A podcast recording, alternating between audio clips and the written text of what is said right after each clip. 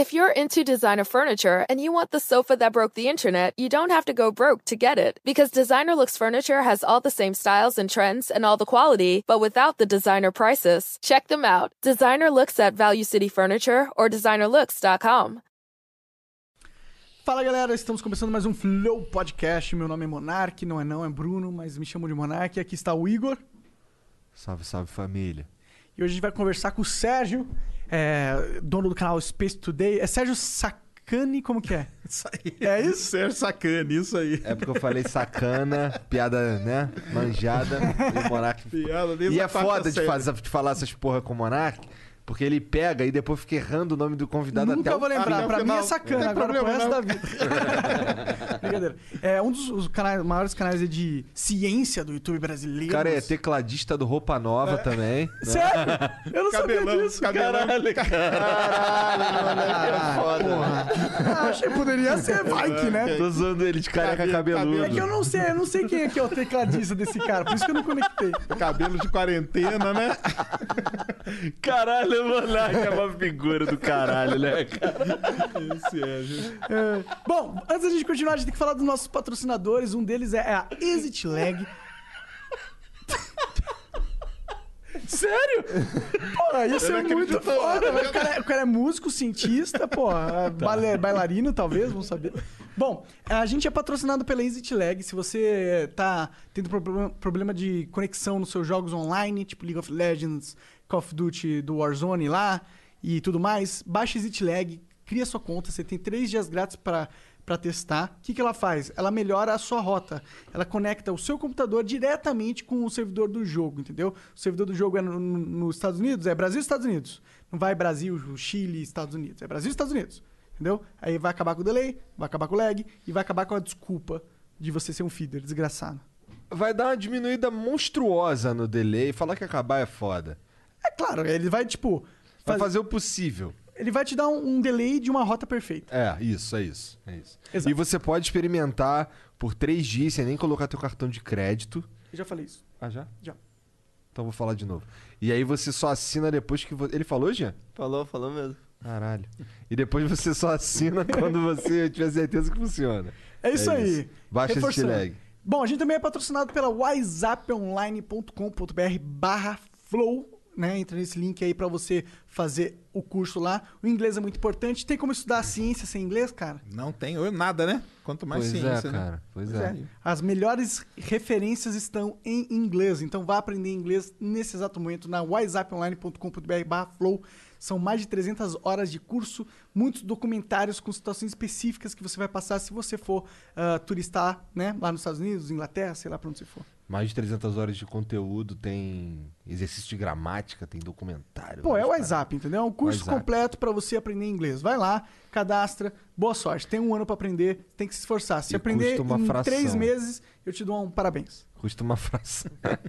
custa uma fração do que custa um curso na pista aí, com a vantagem que você nem precisa pegar a corona pra fazer, pra aprender. Exato. É. Então vai lá, vai lá no whatsapponline.com.br barra flow e ahn, aprenda inglês. Bom, a gente também tem uma, uma coisa que acontece aqui, que é live ao vivo na Twitch, no YouTube e no Facebook em breve.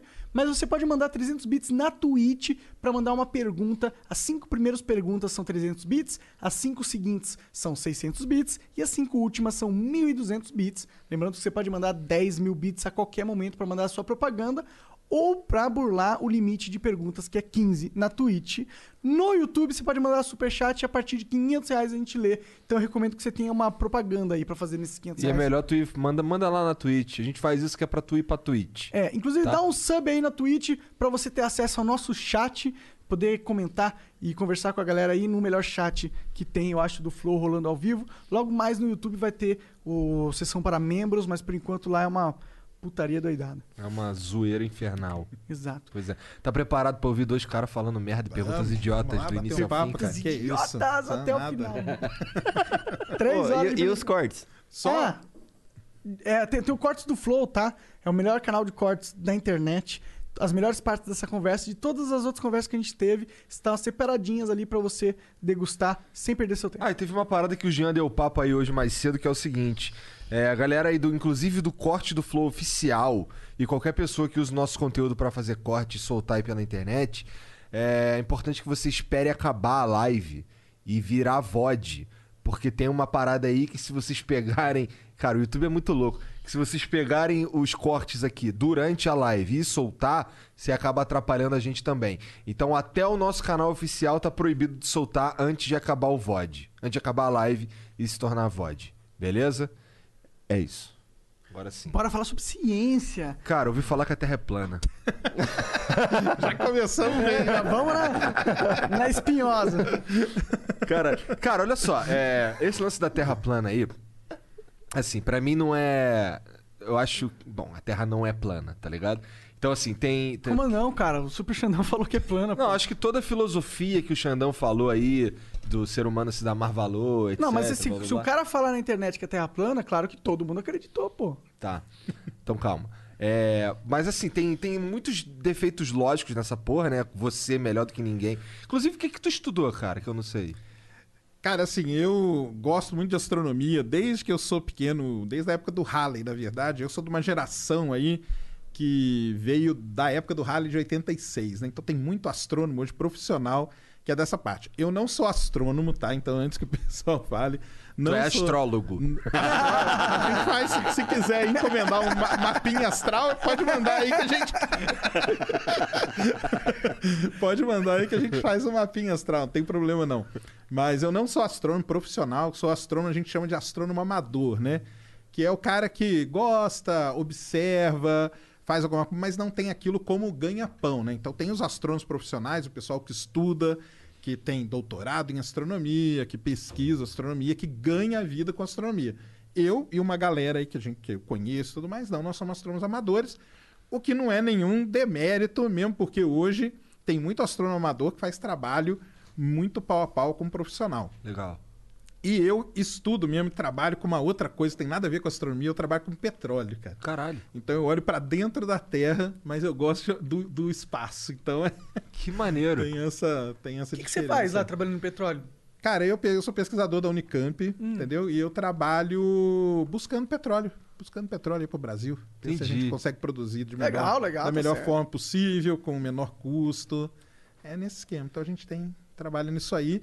E na astronomia é um hobby, né? Então fui levando desde lá de, da, da- do meados da década de 80, É sempre de quanto gostei em de quanto tempo que céu, passa o Halley, cara? tal. O Halley é 76, né? 76 anos, então vai demorar pra passar. Ah, qual foi a última vez que ele passou? 86, vai Oi. passar lá em 2061. Ah, eu, eu acho que eu tô vivo até lá. É.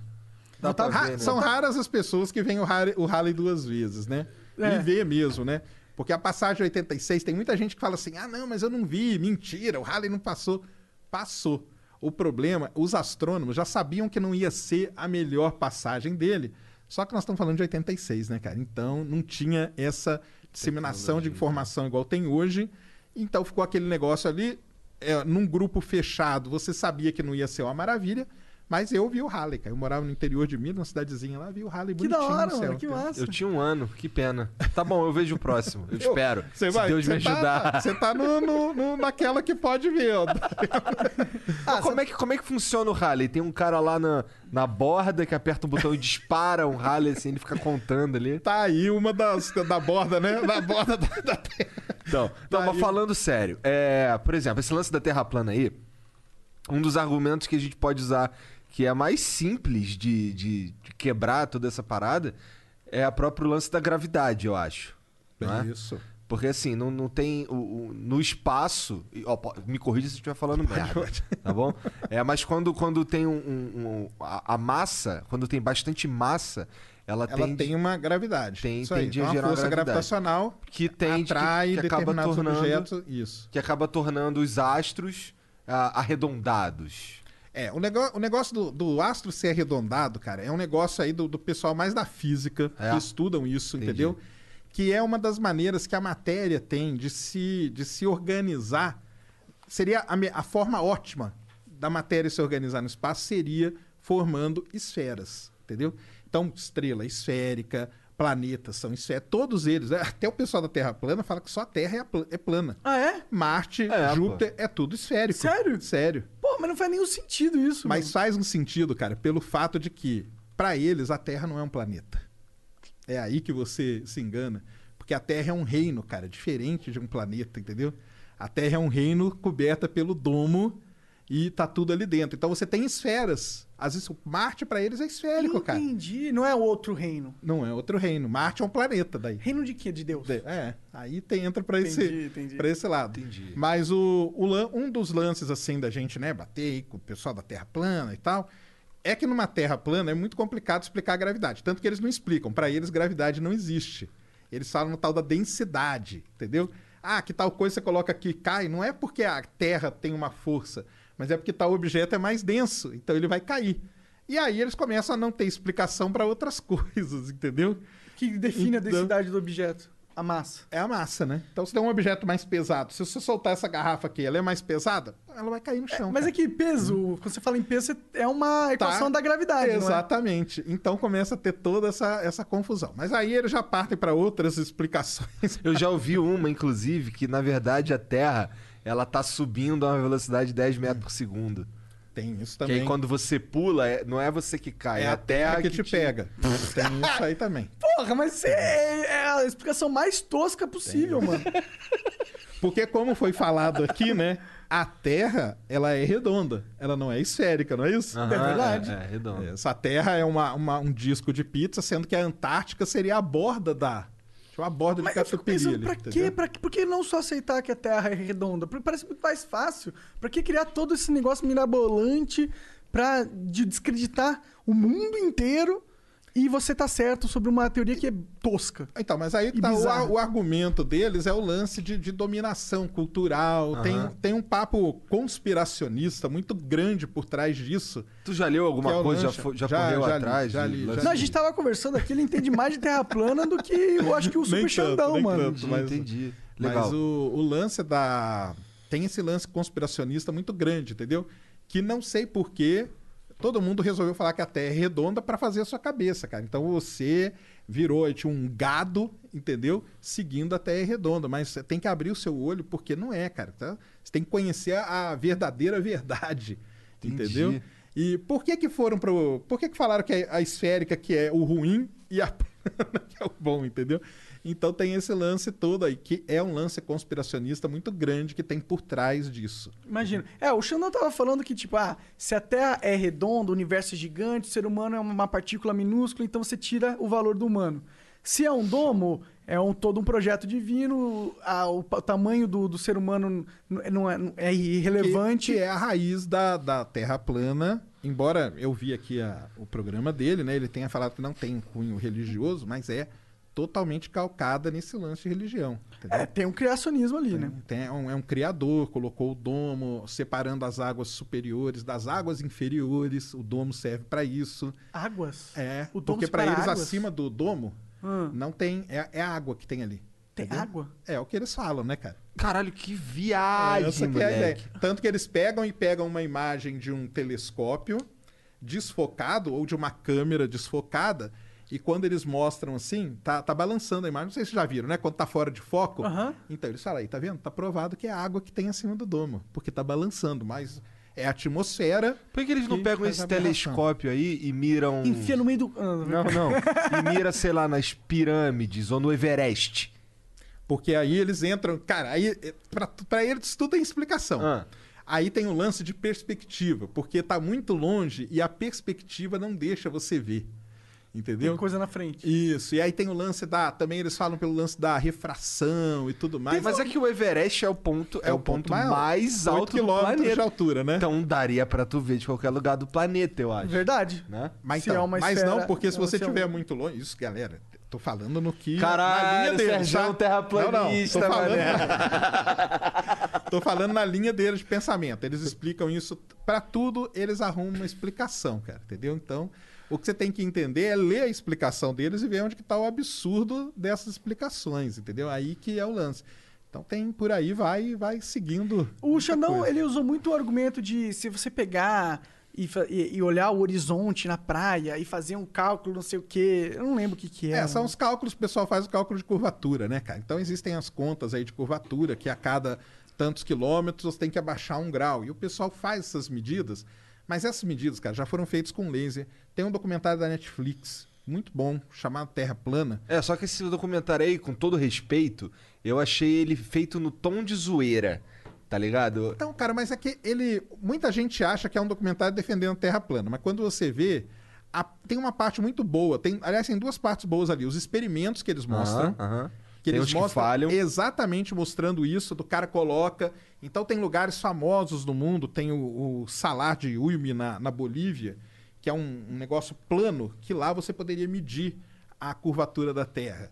E eles vão para determinadas regiões ali, lagos gigantescos, onde eles fazem. O experimento dá errado, cara. É. Porque mostra que Sim. tem a, Que tem a curvatura. curvatura. Na hora que eles jogam o laser lá, não, só o laser só dá se você subir a estaca. E aí o pessoal ignora isso? Os terraplanistas ignoram Então. esse- essa evidência? Ignora, porque aí não, pra- é porque tá ruim o equipamento. É, essa é a equipamento. tudo eles têm uma desculpa, cara. Temos- Então, tem o, o lance primordial, o lance do acelerômetro. É, eu vi O isso cara compra um, um acelerômetro de não sei quantos mil dólares, 50 mil dólares, 30 mil dólares, Coloca dentro de um troço pra não ter interferência. para não ter, porque o acelerômetro, se você andar na terra, na terra curva aqui, ele vai medir para você quantos graus você andou direitinho, sem problema nenhum. Uhum. E o acelerômetro do cara mede direitinho. Ele fala, é, deve ter algum problema nisso aqui. No É, acelerador. na primeira vez ele fala, ah, não, isso aqui foi alguma interferência que aí coloca É. dentro de um troço selado para não ter interferência, faz o mesmo trajeto e dá o mesmo resultado. Isso aí. E aí ele, ele ignora. E aí, puta, isso aqui deve estar ruim. Comprei um E o último ruim. experimento no final também, né? Que o cara termina falando, é, não, não, não deu, né, cara? Então, então, a parte do experimento é boa e tem uma outra parte lá que é muito boa, cara. Que é o lance, tá? Até, a gente tá até conversando aqui antes, né? Que tem um lance muito, vamos dizer assim, se pode dizer, sociológico nesse negócio aí da Terra plana que eles tratam lá. E que eu tava até falando aqui com eles, né? Porque tem aquele lance da academia, né? a academia, os acadêmicos, né, que a gente tem. Então, por exemplo, chegar para um físico, vai aqui na USP, chega para um físico e fala: "Cara, tá- cara, eu não quero nem papo com isso, tá? O físico não quer ouvir isso". Então se criou os acadêmicos de um lado, estão ali. Até estava falando, tem um, um termo que a gente usa que é a torre de marfim, onde ficam os acadêmicos, e do outro lado fica o público. E não tem, cara, uma maneira hoje de conversar o acadêmico com o público. Sim. E é aí que entra, por exemplo, não, você falou que eu sou um dos maiores canais de ciência. Não sou, não, porque tem canal muito maior que o meu aí. Ah, Mas é um dos maiores. Um dos, né? Aí entra aí eu e uma turma aí toda de divulgação científica, não só nessa área, mas em todas as áreas, pessoal de biologia, até pessoal de humanas e tudo mais, que a gente tenta fazer esse meio campo entre a galera da academia e a galera do público. E aonde que o pessoal da, da Terra plana ou de qualquer uma das conspirações entrou? Entrou nessa brecha.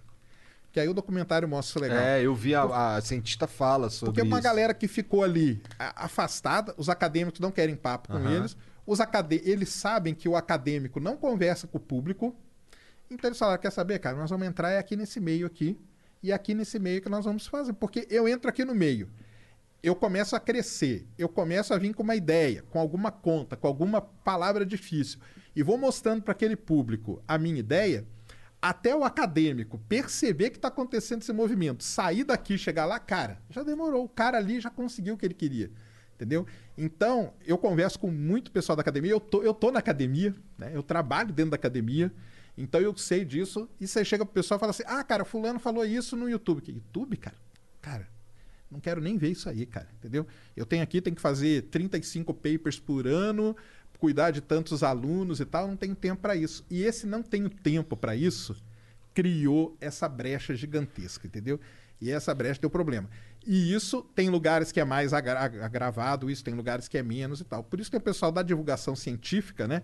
Que eu me enquadro nessa galera da divulgação. A gente tem esse, esse trabalho aí de tentar ajudar, tentar, vamos dizer, traduzir. Porque tem muita coisa legal sendo feita, cara. Só que é o jeito que é falado isso, Sim. entendeu? Se vem um cara e fala assim, não, não, aqui aplicando a equação de Gauss, o teorema de Stokes e não sei o quê, ninguém vai querer Fudeu, ouvir. já- É, já tchau. me perdeu. Já saiu. Os nomes são até legais, mas não. Agora, não se eu chegar nada. você e falar assim, cara, você sabia que quando uma estrela explode, todos os elementos químicos que tá aí no seu corpo são gerados? Você fala, pô, aí ó, tem um negócio, mas ele tem... Por trás tem toda uma ciência muito foda. Sim, a, Mas a é- física é incrível. É mano. o jeito que o negócio é passado. Então, esse lance aí que fala lá dessa questão sociológica e tudo, isso aí é muito importante, entendeu? Hoje tem uma galera da academia que já tá É isso que eu ia perguntar. tentando- Eles estão acordando? Porque eu acho que Terra Plana a gente tá vendo que ele está é mainstream mais do que nunca. muito mainstream e muitos já me falaram o seguinte, cara, acordamos, quando a gente foi ver, a água já tava na bunda, É. E agora, como que você vai fazer pra ir combater esses caras? Aí não tem. Mas será que eles é ainda não se mantêm na Torre de Marfim? Porque eu sinto isso ainda. Eu sinto, eu sinto uma prepotência muito grande Muito desses caras na, na posição de poder acadêmico, sabe? E eu acho que isso é uma. Planning on traveling this summer? Make saving at the pump part of your plans with two times the fuel points from Harris Teeter. It's easy. Download your eVIC coupon, and for every dollar you spend with your VIC card, you'll get two fuel points. That's up to $1 per gallon on quality fuel at participating BP and Harris Teeter fuel centers. Download your eVIC coupon today and save money at the pump all summer long with eVIC and Harris Teeter fuel points. Sometimes you need to take control to make a difference. That's why with FlexPath from Capella University, you're in control. Set your own deadlines and leverage your experience to move at a pace that works for you. Discover a different way forward at capella.edu. uma- um fenômeno que eu vejo se repetindo não só no Brasil, mas no mundo todo. No mundo todo. Então, tem isso, tem muita, tem muito. Muitos não querem descer, muitos não querem falar com o público, entendeu?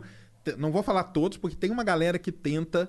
Esses caras, muitos desses que tentam, eles acabam sendo mal vistos dentro da própria academia, entendeu? Falar, cara, você tá aí fazendo um programa de divulgação, ou você tá no Twitter tentando convencer o cara, por que você não tá sentado escrevendo seu paper, cara? Entendeu? Então, eles são. Tem uma, tem uma, uma, uma confusão, tem uma guerra aí muito grande Caralho, disso. interessante. Então, isso aí é uma, é uma questão muito séria, entendeu? Tudo bem, tem o lado da zoeira e tal, que terra plana é louco, mas tem uma questão séria aí que precisa ser analisada. Que não é todo mundo que analisa isso, entendeu? Por que que tá acontecendo? Por que que tem os super xandões da vida surgindo? Cara, o cara é um cara que faz o, trampo dele, entendeu? Apresentaram pra ele uma ideia, ele começou a questionar aquilo, só que, cara, a voz que ele tem atinge milhões de pessoas. Quando que um professor vai sair de lá e vai atingir esses milhões? Hoje é difícil, mas se esse trabalho tivesse começado lá atrás. É, se tivesse um super professor aí, né? Isso. Ou se tivesse começado a aproximar, entendeu? Sim. Às vezes nem precisa ser o professor. Por exemplo, ó, Igor, você trabalha comigo? Cara, ó, vou te dar aqui uma função. Você vai pegar os papers aqui, os artigos científicos, e vai traduzir isso, chama press release até que a gente chama. Você vai traduzir isso de um jeito para o público começar a se interessar. Se isso tivesse sido feito 30, 40, 20 anos atrás, hoje a situação já era diferente. Imagina. Entendeu? Então tem essa, essa questão aí, ela é uma. Assim, a questão terra plana e tal, pra mim vai muito além da, da zoeira. A zoeira tem, óbvio, existe, né? Mas ela vai muito além disso, cara. Porque E- tem esse. E, e os professores, eles, esses acadêmicos, eles partem é, é, nessa posição porque eles se sentem, tipo, como se fosse per- perder o tempo deles. Pô, estudei 40 anos aqui pra chegar na física mais avançada de toda a humanidade eu vou ficar explicando pro mongol que não entende que a Terra é redonda. Desculpa de novo, né? Foi mal. Alguns, alguns sim, tá? Alguns têm, têm esse lance. Mas, como eu falei, tem alguns que estão querendo, cara. Estão querendo sair. O lance é que dentro da academia a gente tem uma pressão muito grande também, entendeu? Tem que ir lá, tem que publicar artigo, tem que correr atrás de projeto, porque é o projeto que dá dinheiro, tem que cuidar de X alunos de mestrado, de doutorado, de iniciação. Então acaba e fala, pô, cara, agora eu vou parar isso aqui, porque tem um cara ali falando que a Terra. Que Terra. Cara, a Terra não é plana, cara. Deixa esse cara falando quieto ali. O problema é esse. Deixa ele falando quieto ali e foi crescendo, entendeu? Deixa, o deixa ele falando ali no canto dele, hoje já não, o pessoal já sabe que não, não vale. É exatamente isso que a, que a moça fala lá no, no documentário Netflix. Isso. É, tem razão. É, mas essa parada do Terra plana é uma merda. Mostra que a sociedade tá confusa e, com, e né? Tá, tá tentando rever muitas coisas aí. Mas acontecem muitas coisas boas na ciência também, eu imagino. Oh. Tipo, e. Você tava falando tava numa live aí do. Isso, tava falando aí pro pessoal aí que tá. Até falei pro pessoal entrar aí no Flow, na Twitch, no, no YouTube. Ontem, por exemplo, aconteceu um negócio sensacional, cara. Que foi uma sonda chamada Osiris Rex, né? Osiris de Osíris, né? Daquele, daquele deus, né? Ela encostou num asteroide chamado Beno. Beno é uma ave também mitológica, egípcia, que foi dado o nome. E ela coletou amostras desse asteroide. Ela tá guardando essas amostras, vai mandar pra Terra, vai chegar em 2023, cara. Que da hora. É, mas essa missão foi lançada quando? Foi lançada em 2016. Aham. Ela chegou no asteroide em 2018 e ontem, a 330 milhões de quilômetros da Terra, ela encostou no asteroide e tirou as amostras. E hoje eu tava fazendo a live porque o, o toque foi ontem. Só que as imagens só saíram hoje, porque tem um tempo que a, a, a antena dela precisa ser virada para a Terra e tudo. E hoje, antes de vir para cá, eu estava mostrando as primeiras imagens desse toque no, no asteroide B, na 330 milhões de E por quilômetros. que, que esse asteroide é importante? Muito legal. Cara, esse asteroide, cara, ele é muito. Asteroide é muito importante porque os asteroides, quando teve a formação do sistema solar, muita coisa formou planeta, que são os planetas que a gente conhece, e teve um resto de material que ficou jogado aí pelo sistema solar. E esse resto formou asteroide, formou cometa, e eles não mudam. Você não tem temperismo nele, né? ele não tem, não- ninguém vai lá e muda o asteroide. Então, ele tá do jeito que ele é desde que o sistema solar se formou. Se a gente pegar uma amostrinha dele, a gente vai entender a formação do sistema solar, como ele evoluiu, e, e nesse caso desse asteroide, duas coisas muito importantes. Ele é um asteroide rico em carbono.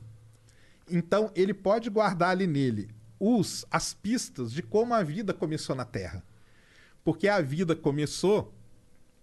Vida é um negócio muito complicado. Mas para ela começar, você precisa de alguns ingredientes. Um deles, a gente acredita, seja compostos né, de carbono ali.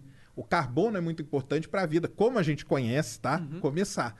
Então, como que esse carbono veio parar aqui na Terra? Esse, esse asteroide, ou asteroides parecidos com ele, lá atrás podem ter se chocado com a Terra e trazido isso. Então, a vida e outra coisa muito importante, a água. Porque esse asteroide ele tem minerais, rochas ali nele, que tem água. E a água pode ter sido trazida para a Terra por asteroide. Então, esse asteroide aí, quando a gente estudar a amostra dele, a gente vai poder estar desvendando essas duas coisas bem Caralho. importantes. entendeu? Bom, vamos lá. Perguntas idiotas agora. É, como é que a gente sabe que ele é rico em carbono, por exemplo? Porque essa sonda, ela estava lá orbitando o asteroide, ela tem uma câmera que tira uma foto do asteroide, mas quando ela tira a foto do asteroide, ela não vê a rocha, ela vê a composição química. Então é uma câmera espectral, é um tipo um espectrômetro que a gente chama. Ele mede a composição. E ao tirar essa foto, ela viu lá a quantidade de carbono, a quantidade de água. Então a gente sabe. Dá pra tirar uma foto de qualquer coisa com espectrômetro? Qualquer Dá coisa. pra A tirar gente uma tem- foto minha? dá um determinado espectrômetro, espectrômetro vai ver. Os satélites que estão em volta da Terra tiram fotos, a gente, a gente analisa a foto por espectrometria, que chama. Entendi. Eu quero saber aonde que tem, por exemplo, uma plantação. Aonde que eu tenho um terreno melhor para plantar arroz. Eu sei que o terreno tem que ter determinado tipo de composição. Então o satélite vai ali e mapeia aquela composição para mim. Aí eu falo pro fazendeiro, ó, planta arroz aqui, ali, ali. Entendi. E isso no, no espaço inteiro. Então essas sondas, um dos principais equipamentos que elas levam são os espectrômetros.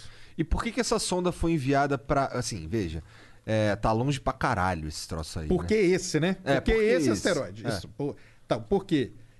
Quando definiram, né? nó- nó- a gente precisa recolher a amostra de um asteroide. Essa era a missão. Trazer uma amostra para a Terra, para a gente estudar. Então, o asteroide ele tem que ter alguns critérios. Então, um deles é que, embora ele esteja a 330 milhões de quilômetros, ele está relativamente próximo. Para a gente mandar uma sonda e ela voltar, não seria uma jornada muito grande. Ou seja, 330 milhões de quilômetros é mais ou menos a distância da Terra pra qual planeta? Cara, é um pouco mais do dobro da Terra até o Sol. Da Terra até o Sol são 150 Já é milhões. muito longe, então. Então é longe pra caralho. Longe, É no cinturão de asteroides, né? Chegou a sair do entre solar, Marte não. Não, Não, não, não. não, É entre Marte e Júpiter Tá. ali. É Ah, no entendi, cinturão. entendi, entendi. Não é tão, tão longe também. É que esse aí é um outro lance, né? Que o pessoal fala em distância, né? Fala, ah, não sei quantos milhões. Tudo bem, cara. É longe, mas em questões É astronômicas. sim, não é tão pertinho. longe, verdade. É Não chegou no lado. anos-luz ainda. Não, não chegou nada. Então, um dos critérios foi esse, tá próximo, ou seja, é viável a gente ir e voltar. Um outro lance, antes da sonda aí, já se desconfiava que esse asteroide era desse tipo, carbonáceo, ou seja, ele era rico em carbono, por, por análises que eram feitas aqui da Terra por radar, que dá para fazer também. Então, isso aí também. Caralho, que distância absurda que isso É. cobre. Mas a cada seis anos ele passa perto da Terra. Entendi. A cada seis anos ele passa Ah. pertinho e dá pra gente fotografar ele com radar, com os equipamentos Tá. especiais. Outra coisa, esse asteroide, ele tem uma pequena chance de bater com a Terra, tá? Lá no, no final dos anos 2100, 2190, ele tem uma em 2700 a chance dele bater na Terra. Então a gente pode estudar esse asteroide e ver o efeito que a radiação solar faz nele, porque a radiação solar pode desviar a órbita dele. Então ele é importante para isso também. Ah, porque a gente, eh, se soubesse se ele vai bater ou não, a gente pode Pode Com o começar. tempo já ir desviando ele. Ou arrumar alguma maneira.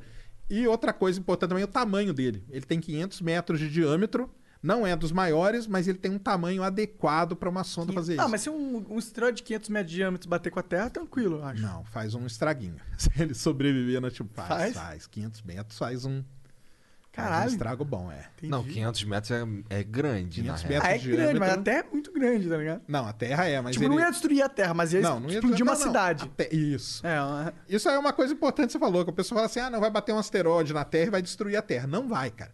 O, o máximo que a gente fala é destruir a vida na Terra, né? O que já aconteceu, vídeos dinossauros lá, né? Quando caiu ali em Chicxulub, ali no México, caiu um asteroide. Ah, foi no México? Foi no, foi no México, ali na península.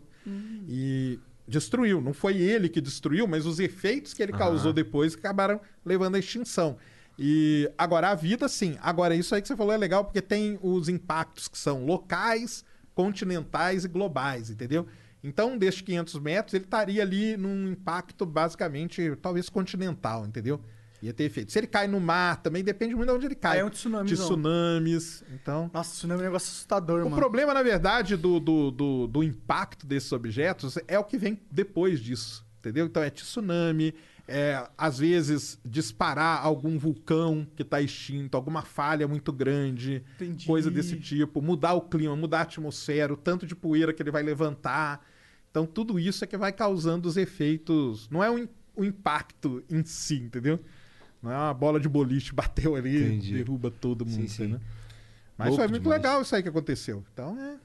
E, E aí entra o pessoal que fala, né, que é tudo mentira, que ah, não, ah, não. É uma fraude, é uma Aí fraude. todos os todos os, os- os experimentos científicos rolando na- em todos os países são todos fakes pra criar. Não, não é impossível. Não, e o mais legal dessa missão aí, só pra completar, Claro, claro. O cara que o cara que tá cuidando da missão, o pesquisador, ele é da Universidade do Arizona. Já, já tira ele da NASA, tá? Ele é da Universidade do Arizona.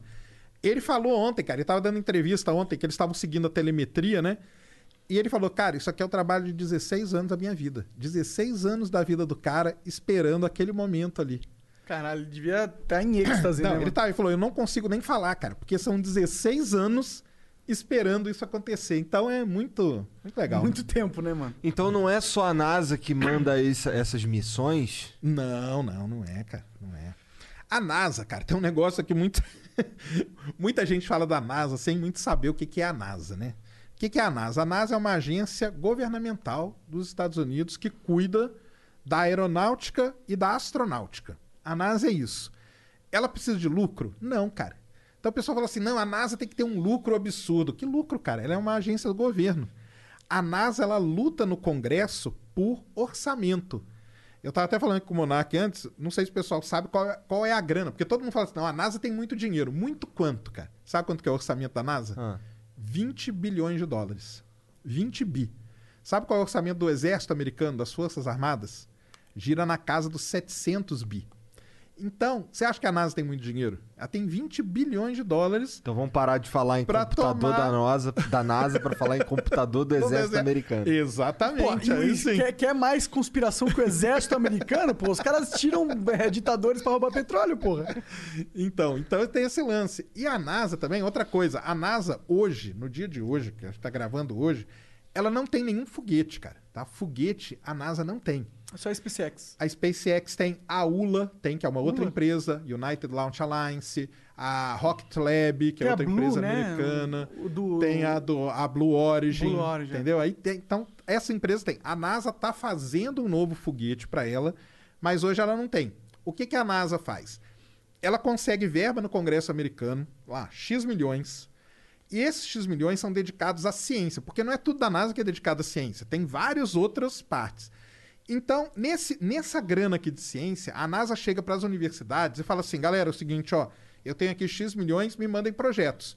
Aí você manda um projeto, ó, cara, eu quero estudar Vênus, procurar a vida em Vênus, né, que tá em alta ali agora e tal, não sei o quê. Aí o monarca fala assim: não, não, eu quero estudar um cometa. Aí eu chego e falo: não, não, cara, nós vamos estudar Saturno. Então eles têm rodadas onde esses projetos são apresentados e aí vão sendo aprovados ou não. E tem uma parcela da grana que vai para desenvolver a sonda, pagar o pesquisador, pagar o, o lançamento e tudo mais. Então, a NASA ela é mais uma, vamos dizer assim, ela funciona gerenciando tudo isso. O E pessoal fala da fomentando NASA também, né? fomentando. Hoje, um dos principais papéis da NASA é fomentar o desenvolvimento da indústria astronáutica.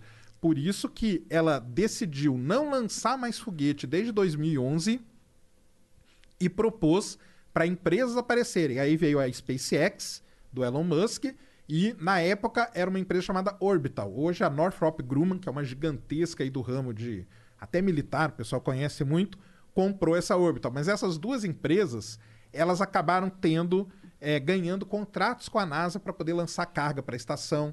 Agora a Boeing também vai poder lançar astronauta para a estação. Então, um dos objetivos da NASA importante, você falou muito bem, é esse: é fomentar. Ela não quer monopólio, ela não quer nada disso, ela quer fomentar a indústria, ela quer as empresas todas ali se movimentando, desenvolvendo, porque os caras veem que isso que é importante, né, cara? É tá todo esse mercado aí, vamos dizer, borbulhando de ideia, de coisa. Então o cara ali vai lá e fez um, um robozinho que pode pousar na Lua. O outro ali fez um não sei o quê, o outro ali fez um foguete que pousa, no caso do Elon Musk. E, e- e isso que eles gostam, eles querem fomentar todo esse mercado. Mas então, essas empresas aí, vamos lá, SpaceX, é, para ela ganhar dinheiro, ela depende do governo americano? Hum, não Porque assim, qual que, é, qual, que é, qual que é a grande vantagem econômica de, sei lá, ir posar na Lua? Nenhuma. Não tem nenhuma, né? Aí que tá. Então o negócio da Lua, né? O negócio da... Então vamos. Não, qualquer Aí- coisa, qualquer Não, coisa. entendi. Tem, tem vantagem. É? Tem muita vantagem, tá? A, no caso da SpaceX, né? Da onde que vem a grana dela? Ela tem um mega contrato com a NASA, dois, aliás. Ela tem um contrato de levar carga para a estação e agora ela tem um contrato de levar astronauta para a estação. Então são contratos bi- Bilionários. bilionários, bilionários. Fora isso, a SpaceX lança satélite para qualquer, qualquer lugar.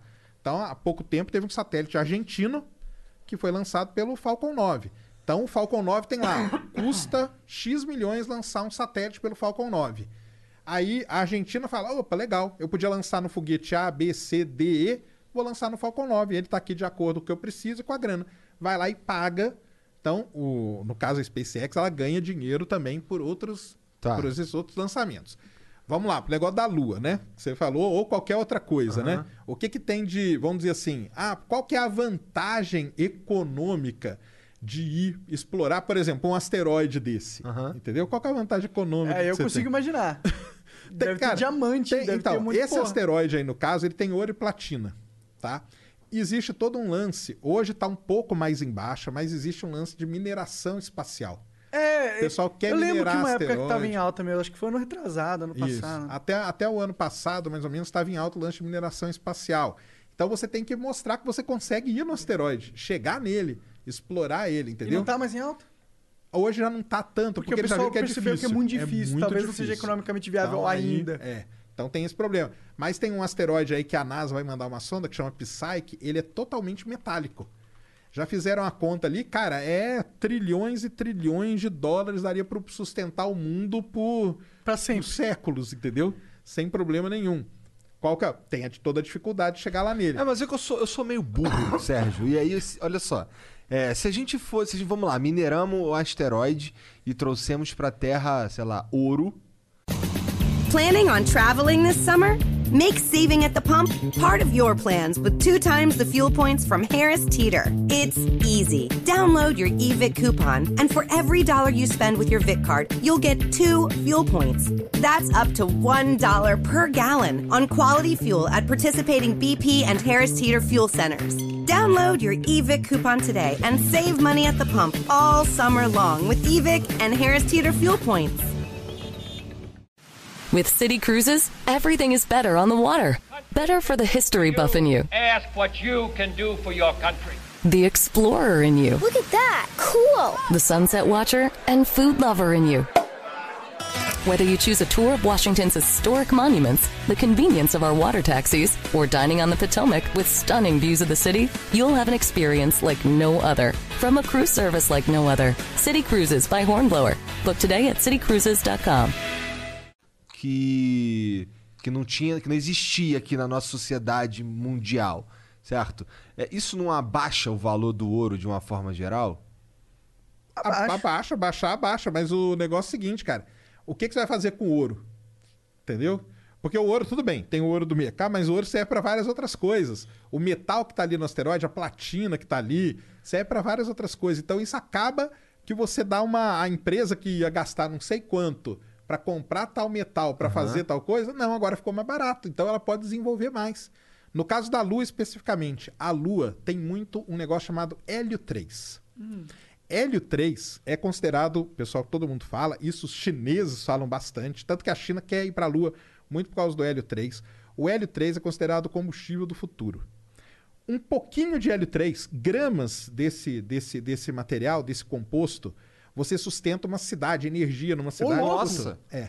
Tava nesse nível, eu tava Tá achando que tinha nível. gramas, É você do vai três, cara. 300 km com o seu carro. Não, hélio 3 é muito foda. Por que, que a Caralho. gente não tem aqui na Não sabe Terra? explorar isso A gente ainda. não tem na Terra hélio 3. Não tem? Não, porque o que acontece? A Terra é protegida por uma atmosfera e para você produzir o hélio 3, você precisa de radiação ultravioleta muito intensa batendo ali no solo e ali você consegue produzir esse hélio 3. A, a- graças, né, a Deus, a atmosfera terrestre filtra a, A radiação. A radiação tipo, ultravioleta. vinte Pode estar braços. vivo, né? então nós estamos vivos, mas nós não temos hélio 3. Como a Lua não tem atmosfera, a radiação ultravioleta está incidindo ali diretamente e violentamente, produz muito hélio 3. Então tem muito hélio 3.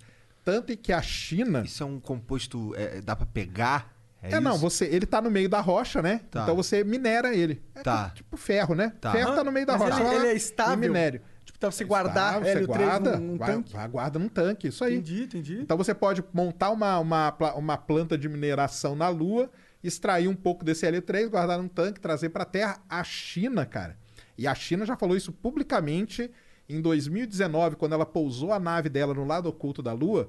O pessoal chinês falou: nós queremos ir para a Lua, coloni coloni eles falam colonizar, né? Mas vamos dizer mais explorar ali. Atrás do L3. Eles falam isso publicamente. Mas eles querem tem- ir atrás do L3. A gente tem cara. tecnologia pra, tipo, a gente- ok, a gente tem Usar hélio o 3, mas a L3? gente tem um motor de hélio 3? Não, aí você vai desenvolvendo, mas aí Mas é, é fácil? mais fácil. É, aí é a Fácil? parte mais fácil, é. Pô, mas é porque, pô, se é uma grama... É, poucas gramas você já gera uma energia Por que, assim que a gente violenta. não foi isso? Porra, por que, que os caras não trouxeram o hélio 3 quando eles foram lá Então, nos mas é Estados porque Unidos? aí você tem que. Por que, que não trouxeram quando Porque foi Estados é Unidos? uma farsa. Não é. Porque quando foi naquela época, o objetivo não era científico, cara. Era só Ali mostrar que meu pau é maior. outra- Exatamente. Ali atrás, cara, o pessoal que fala o negócio da ida do homem pra lua tem que estudar muito história, cara. Entendeu? Muita história. Porque tem todo um contexto de Guerra Fria e tudo ali por trás. O objetivo do tanto que só foi um cientista pra lua, Harrison Schmitt, na última missão, que era geólogo. Todos os outros que foram não eram cientistas, eles eram pilotos, pilotos de teste, pilotos de caça, pilotos do- da Marinha, né? Da, da Navy, pilotos da, do- da Forças Armadas Americanas. Eles não eram cientistas. Porque o objetivo naquela época era o quê? Cara, eu vou lá, eu quero pousar lá e acabou. Tanto que, depois que foi a primeira, depois que foi a segunda, Apolo 13, o filme lá do Apolo 13 retrata isso bem, né, cara? Cara, ninguém mais tava no coisa aí, cara. Já fomos, já mostramos pros caras que nós somos o, o pica. Então, cara, agora esquece. Tanto que voltou depois que teve o acidente, tem toda aquela história. Mas o. Agora, hoje, não. Hoje a ideia já é outra. A Lua é um depósito de água muito grande. Tem água na Lua. Nas- em algumas crateras perto do Polo Sul e do Polo Norte da Lua, o Sol não bate, nunca. Nunca bate o Sol. E ali, escondido ali, guardado ali nas paredes da cratera e no, no assoalho, que a gente chama na- na- no chão da cratera, tem muito gelo de água, cara. Então tem muita água na Lua também. Então isso aí também é muito, muito interessante. Então tem muita coisa. Na Lua, especificamente, tem muita coisa. É complicadíssimo da gente retirar esse material pra trazer. Ready to get your glitter on? Then head to King's Dominion Grand Carnival on select dates from June 25th through July 10th for a larger than life shimmering celebration. Join the spectacle of color, a dazzling parade of floats, performers, music, and beads that sweeps across the park. And take your taste buds on a world tour while dancing to music after dark. Save over 40% with a Carnival package, which includes admission, parking, and three food tastings only at kingsdominion.com. Tanto é complicado que nós estamos aí há quantos anos tentando voltar para Tamo tentando. Estão tentando. Agora, os Estados Unidos diz agora que em 2000... Aí tem uma outra coisa também, né? Que o Xandão falou que em 2024 a gente vai para Marte. Ninguém vai... é para a Lua. Os Estados Unidos quer voltar para a Lua em 2024 e ele quer pousar no Polo Sul da Lua. Porque naquela época também, na década de 60, quando foi, eles pousaram na região mais equatorial, ali no meio da Lua. Aí ali não tinha muito interesse científico mesmo, era mais mostrar mesmo aqui, ó, tá aqui, pus na mesa, entendeu? Hoje não, o cara já, eles já viram que no Polo Sul tem coisa interessante, então vamos pousar ali. Então eles estão desenvolvendo tudo hoje para guiar esse, essa, essa ida agora. Na década de 2024. 60 também a gente, já, a gente ainda não sabia sobre essa Esse água. hélio, o hélio A 3. água não sabia. E o hélio 3? O hélio, o hélio 3 também não sabia. Ti- Tinha-se ideia de que podia Mas não ter. era mainstream ainda. Não, não Essa é era. ideia. Porque aí depois foram várias sondas para a Lua, né? Estudam a Lua. Tem sonda na órbita da Lua até hoje, né? Estudando a Lua, fazendo o lance lá do espectro que eu falei, né? Da espectrometria. Através da espectrometria que a gente sabe aonde que tá esses bolsões de hélio 3, aí, esses reservatórios de hélio 3. Entendi. E é ali que o pessoal quer pousar para Então, você fica falando essas paradas de tipo, porra, na Lua tem hélio 3. O hélio 3 você pega um pouquinho aqui é combustível pra sempre e tal. Aí eu fico pensando, o pessoal fica é, falando que a gente tem que parar de ter procriar, porque não vai ter espaço pra todo mundo, não vai ter recurso pra todo mundo. Isso pra mim parece ser um- uma balela do caralho, mano. Porque olha o espaço.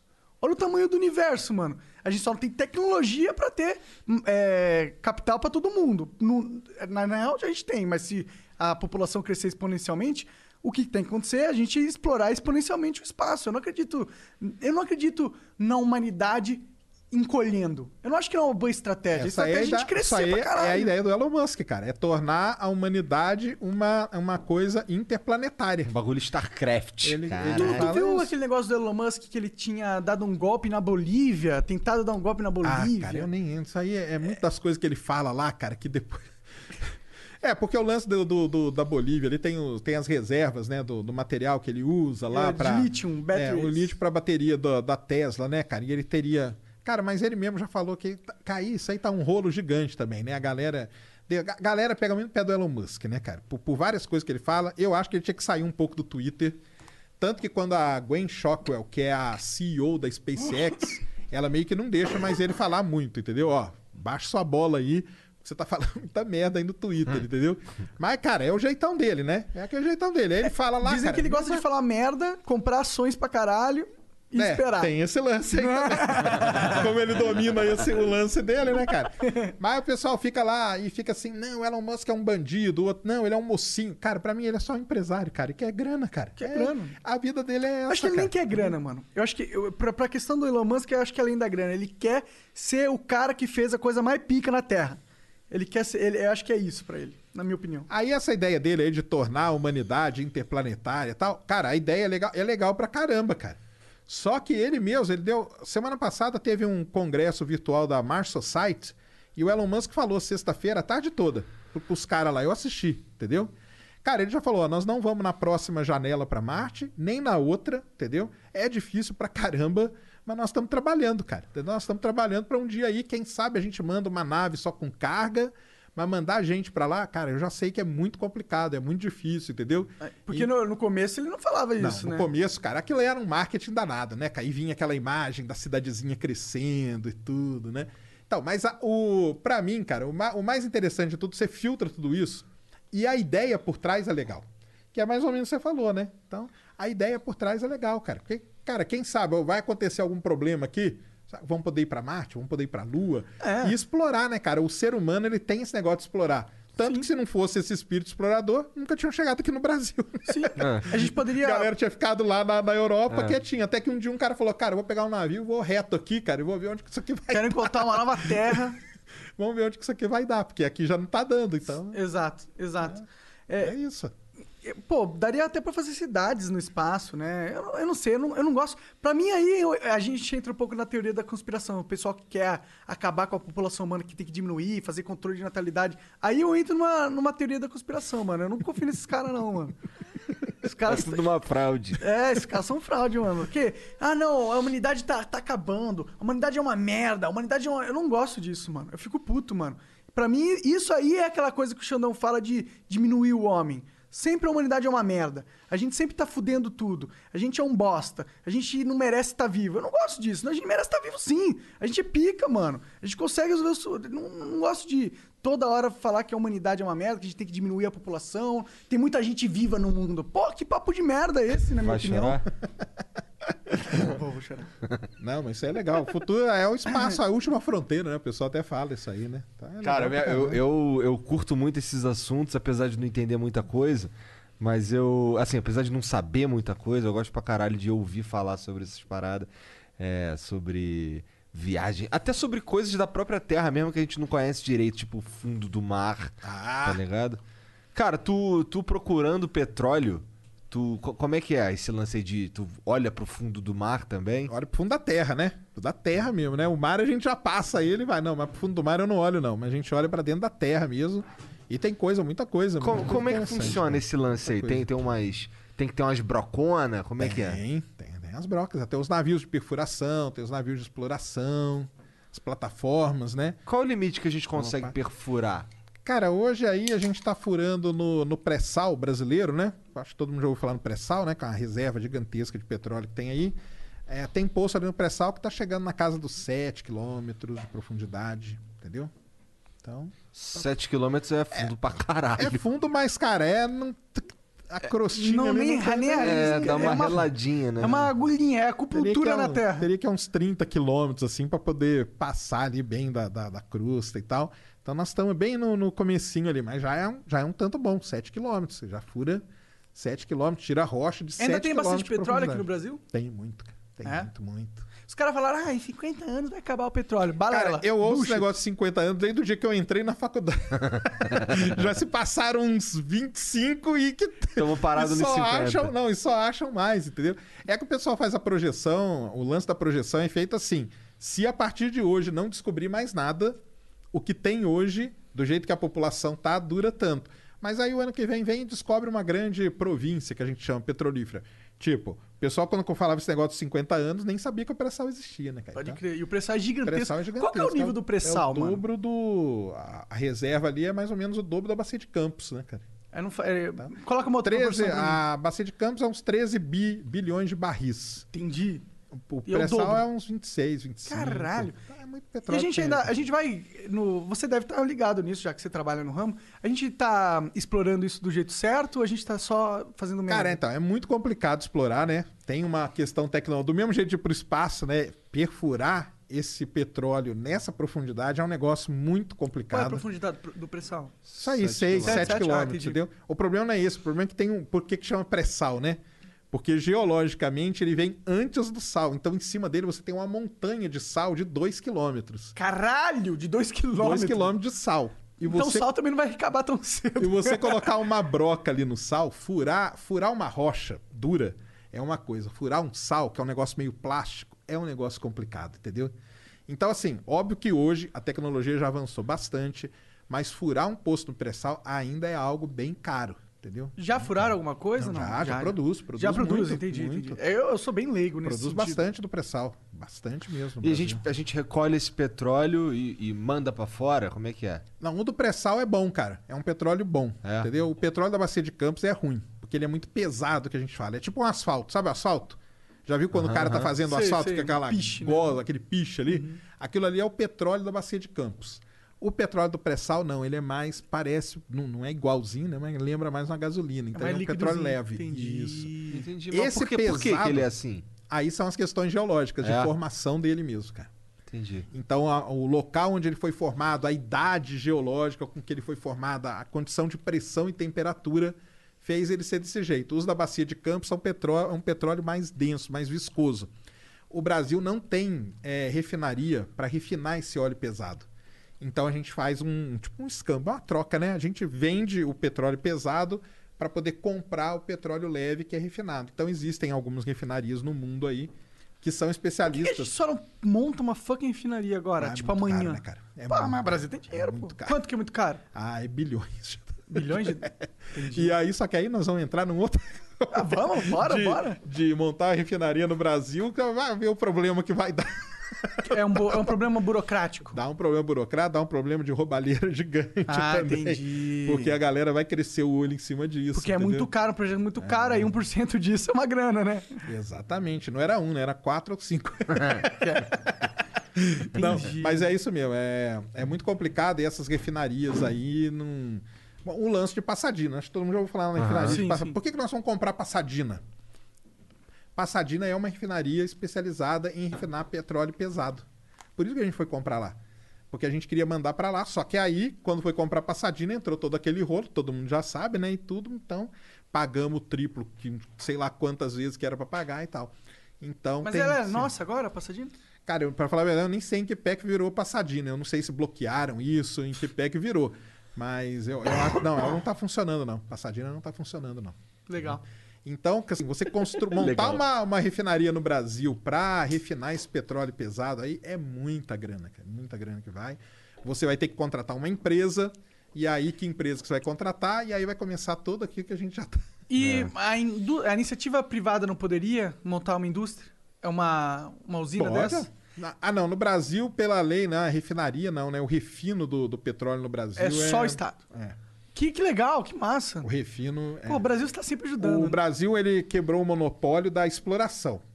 Tem que quebrar o monopólio. Então, de exploração pode, né? Entendi. Então vem, vem Shell, Shell, vem é, Exxon- Exxon. Saudi Aramco, Exxon Mobil, todas vêm aí, exploram e tá de boa. Agora, o refino, dessa parte do refino, não quebraram o monopólio ainda. Então, tudo. Por quê? O que, que tu acha disso? cara, eu acho que teria que quebrar, né? Tá. Teria que quebrar esse monopólio, né? Teria que quebrar o monopólio geral de tudo isso, né? Porque aí você poderia ter várias outras iniciativas, né? Ou mesmo ser até mais ou menos como é nos Estados Unidos, né? Tem a produção independente, né? Você vai lá, você explora o seu petróleo, cara, e você toma conta do seu. Então você produz lá alguns barrizinhos, sei lá, 100 barris, barris de petróleo por dia, entendeu? Pô, 100 barris de petróleo por dia dá uma graninha ali pra você e tal, não sei o que, isso. E você produzindo, você cria uma cadeia de, de, de, De microprodutores, né? e de coisa ao seu redor, entendeu? Porque aí pra você produzir vai ter, ter que vir o cara que vai furar, vai ter que vir o cara que vai fazer não sei o quê.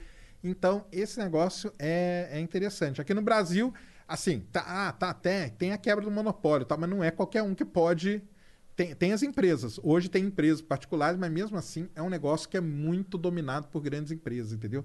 E no lance do refino, da distribuição, também acho que teria que dar mais uma, uma liberada. Tá, tá muito na mão ainda do, né? Do Estado. na mão do Estado, né? Então é complicado. Entendi. Encontrar esses. esses. Como é que tu falou mesmo? Reservatório? É, esse. Tu, petróleo? é que tu não falou reservatório, tu falou outra parada que eu esqueci. É, de petróleo. Isso é um trabalho de anos? Como é que funciona anos, isso daí? anos e anos. É. Pra achar um? Pra- na verdade, quando você acha, por exemplo, o pré-sal, né? O que, que o pessoal fez? Eles descobriram uma província, que a gente chama, né? Uma É, província, província, petrolífera. era isso que eu tava procurando. Ela vai desde aqui do, do, de Santa Catarina, mais ou menos, até o Espírito Santo. Caralho. Então tem uma, uma região ali embaixo inteirinha Cheia de petróleo. Cheia de petróleo. Nossa, isso é muito Isso aí, petróleo. é muito, Isso é muito É petróleo. É muito. petróleo pra, pra sempre. petróleo, é muito petróleo. Agora, como que você acha isso? Isso é um trabalho de anos, cara. Então a gente vai lá, faz levantamentos, que a gente chama. Tem um equipamento que tira tipo um raio-x da Terra. E estudando ali as propriedades da rocha e tudo mais, a gente dá a localização dos poços e aí o pessoal fura, erra muito, né? Erra muito. Quando erra, quem é demitido? Cara, não, não é, cara, porque a indústria do petróleo tem um negócio muito legal que o pessoal fala na, na, na parte de exploração, não na de produção. Produção você já conhece, você não erra tanto. Mas quando você está descobrindo, se você chegar para qualquer pessoa e falar, cara, eu acerto 30%, cara, vem para cá. Você é um dos melhores caras que tem no mundo. Entendi, entendi. Entendeu? A taxa de acerto exploratório, ela gira na casa dos 30%. Então isso aí já é contabilizado que vai ter Um fator esse- de risco já ali tem do- esse fator do de risco. empreendimento. Já é levado em consideração. entendeu? Uma perfuração dessa daí, tu, tu chutaria que custa quanto? Uma perfuração dessa? É. É muito caro, cara. É? É, muito caro. É na casa aí dos. Ó, você pega um navio desses de perfuração, o navio ele é alugado. Né? Então, por dia, você vai pagando aquele navio para ele perfurar tantos metros de petróleo até chegar no, no, no poço, E né? quanto que é um aluguel de um barco Cara, desse? um, um barco desse aí, vai uns 100, 150 mil dólares por, dia, entendeu? Nossa senhora. Para É você poder caro. perfurar, é muito caro. E vo- é muito caro você achar. Mas se você achar uma grande quantidade, aí você pega o valor do barril do petróleo hoje, né? Multiplica pelos X milhões de barris que tem ali, você tá milionário. ou pelo tanto que você vai produzir, e aí uma coisa sempre compensa a outra, né? Então vamos dizer assim, um poço ali no, no pré-sal hoje, para o cara, um, um poço para ele ficar ativo, o pessoal fala que ele custa na média de uns, para fazer um poço, né? Já custou na 50 milhões de dólares, uma coisa assim. Hoje já tá bem mais barato. Entendeu? Já Caralho. cai na casa dos 10, coisa assim. Bem mais barato mesmo, né? Baratinho, baratinho. Porque a tecnologia. Baratinho. Porque a tecnologia vai, vai, vai evoluindo, né, cara? Então, no começo, os caras não sabiam. Pô, nós vamos furar o sal. Perde ferramenta, perde poço, tal. Fura de novo. Aí, hoje, já tem um domínio de- maior dessa, dessa tecnologia toda, entendeu? Então, Muito legal, muito legal. O que, que você acha dessa parada da- do. do é, é, o petróleo está matando o mundo, energias renováveis, essas paradas todas. Pois é, porque a gente não. O que, que você acha, por exemplo, do, do contraste entre é, a energia aí do. usando petróleo e tal?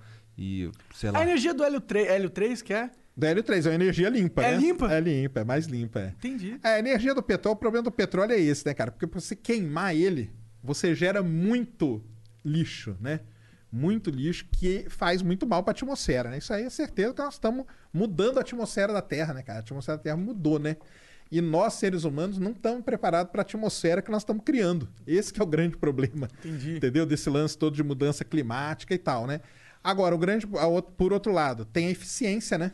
A eficiência de você queimar um combustível fóssil perto da eficiência de uma energia eólica ou elétrica ou uma energia mais limpa, a eficiência é muito diferente, né? É muito diferente. Embora a outra energia, vamos supor, eólica, né? É uma energia de graça, né, cara? Ela tá aí, você monta ali a sua, a sua torre, né? A sua pá lá, né? Que fica girando, o seu, seu negócio de captação de vento e deixa ali, né, cara? Então você não, não tem cu, qual é o custo, né? É montar aquela É torre. montar, é. É isso, mas nem se compara. Então tem esses prós e esses contras. Eu acho que a indústria do petróleo não vai acabar por conta disso. Não vai, entendeu? Não, não tem a menor chance, mesmo porque tem muita coisa que o petróleo sobre Tudo isso aqui, né, cara? Então, fio, Aham. tudo isso aqui que a gente tá aqui do nosso lado, ga- garrafinha, isso aqui é petróleo, cara. O plástico, É né? A plástico. borracha. Tudo isso aí vem do petróleo. Então você. É muito difícil você trocar. Você Além de ser um, além de ser um combustível, gerar energia, ele ainda é uma matéria-prima muito foda.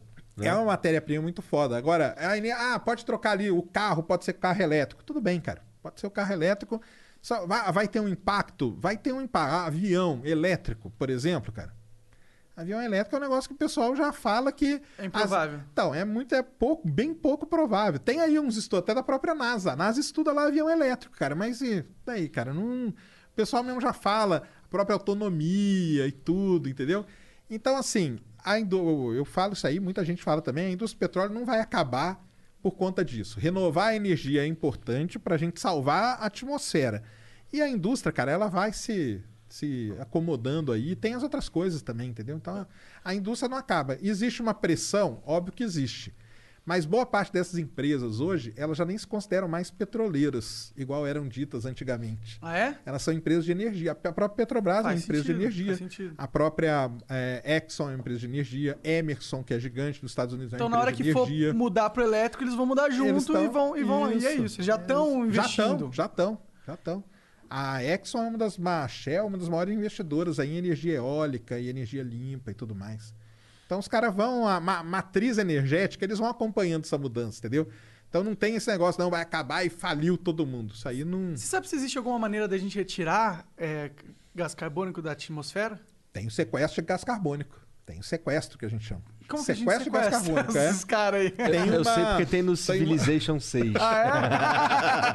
sequestro de gás carbônico lá deve ter, cara. Tem mesmo, tem Tem, mesmo. tem, tem a maneira, você sequestra o gás carbônico. O pessoal quer, faz muito. Tem, tem empresas já fazendo o seguinte: eles sequestram o gás carbônico da atmosfera, da, da atmosfera, tem as maneiras, tem os métodos lá, e eles armazenam esse gás carbônico em reservatórios de petróleo depletados.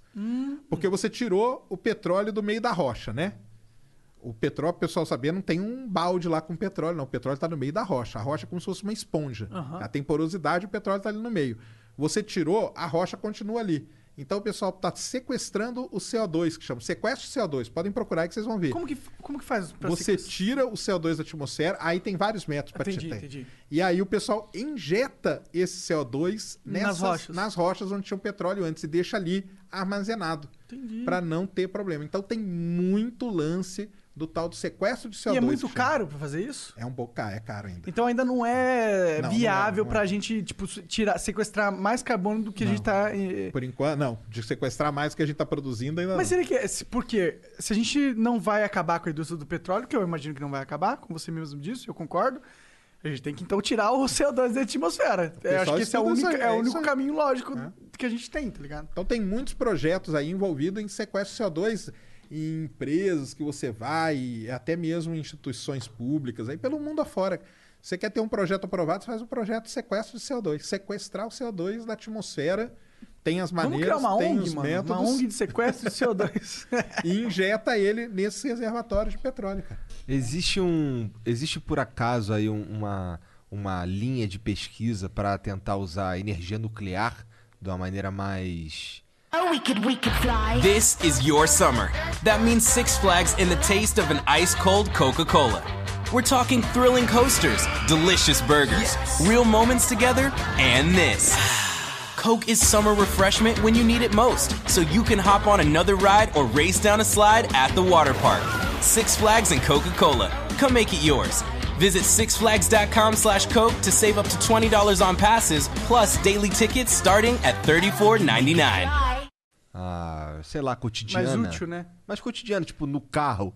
Caralho, imagina, tipo. Uma pilha é, nuclear aqui atrás. É, um Tipo Fallout, né? É, tipo Fallout, é, tipo Fallout. É, cara, então, é a, energia, a energia nuclear, ela tem. O grande problema de- dela é esse, né? Radiativo. É a segurança, né? cara? Faz, deu uma merdinha, Deu uma fudeu. merdinha, acabou E a, e a tudo, né, cara? fusão? Então- eu, eu vi uns vídeos aí no YouTube antigamente.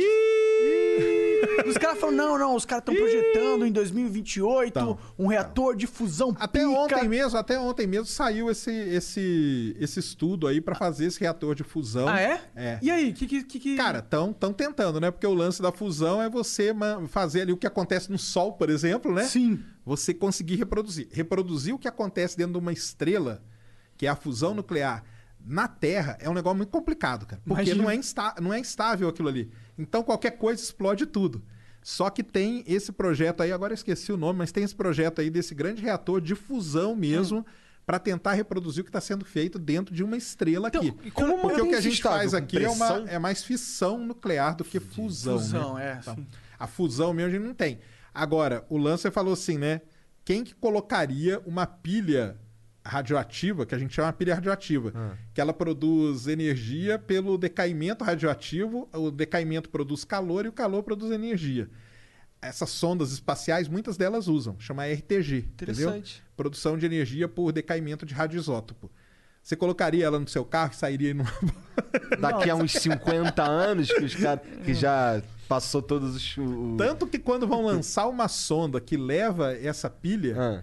O protocolo de segurança, cara, é 200 mil páginas, não é não as mil páginas, porque imagina um foguete, foguete pode explodir a qualquer momento na hora que tá lançando. Imagina se ele explode com uma sonda que tava com uma pilha radioativa ali.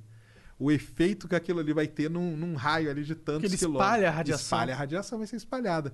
Então é um negócio, Caralho. é um negócio, ainda é um negócio que precisa ser muito, entendeu? Então, o negócio que eu achava eu achei interessante no negócio que eles estavam explicando de fusão é que eles falam assim, ó, o fusão, o reator de fusão, a gente vai colocar uma energia pra ele fazer, mas na hora que ele, ele acontecer, ele vai gerar duas vezes mais energia do que a gente colocou. Então, em teoria, a gente tem uma máquina de fazer energia infinita, tá ligado?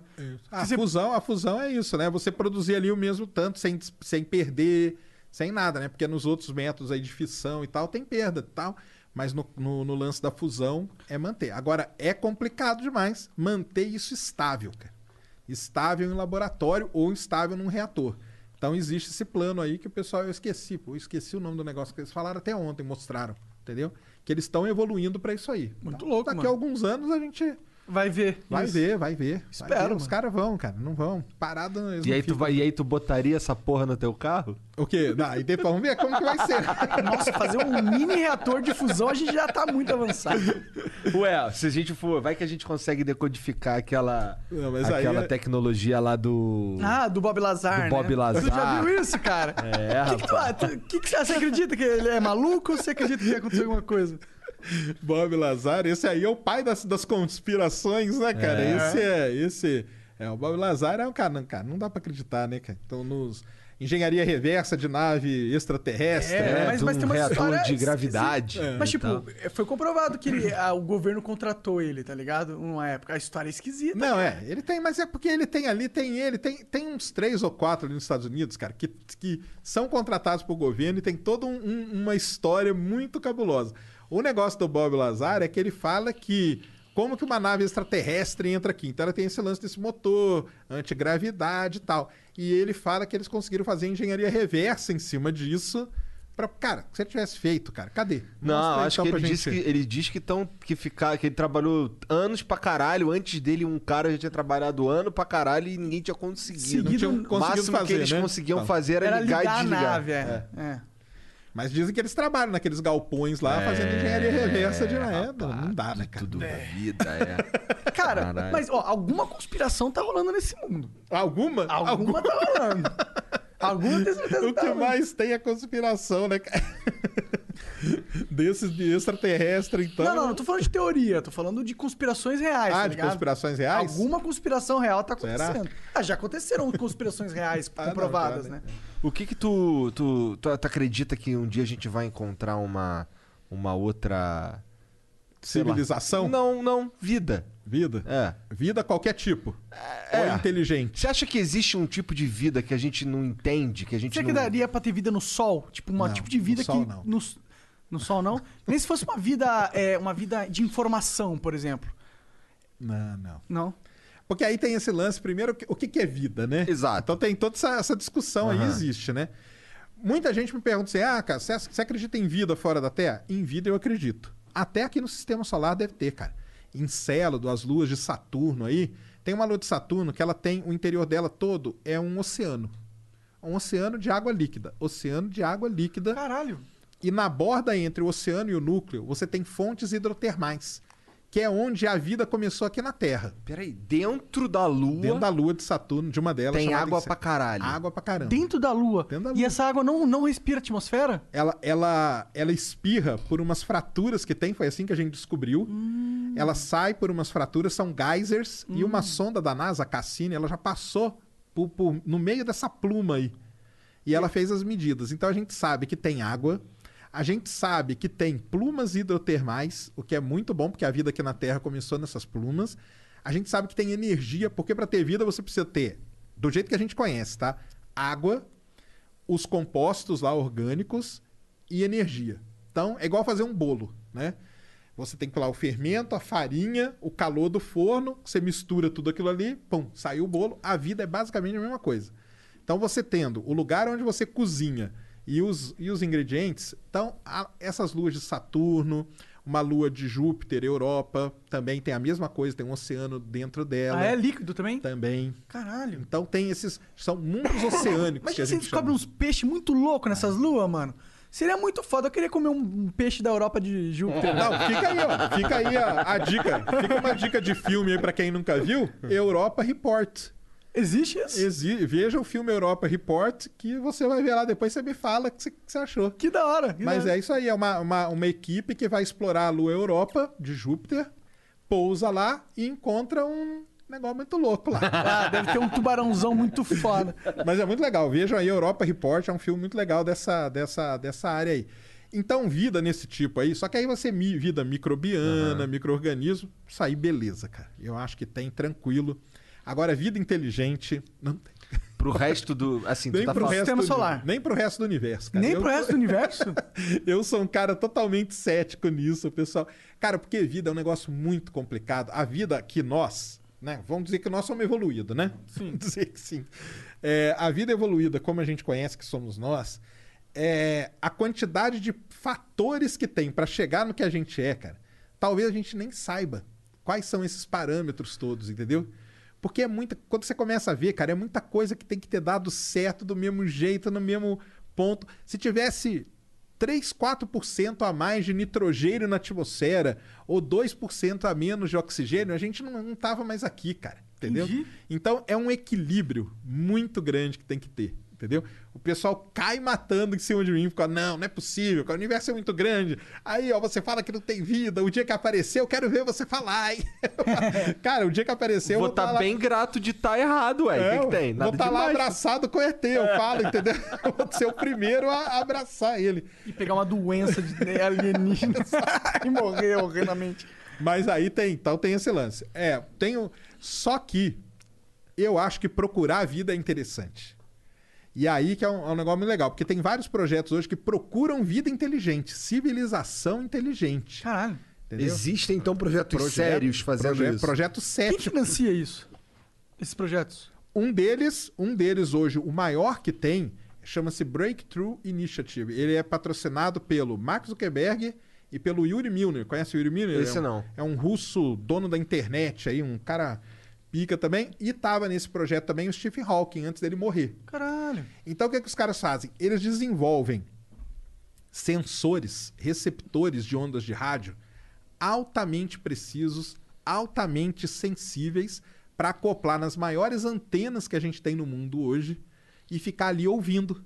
Fica ouvindo Alguma coisa. alguma coisa para ver se a gente consegue detectar algum sinal. Então, esse é um dos maiores projetos que tem hoje.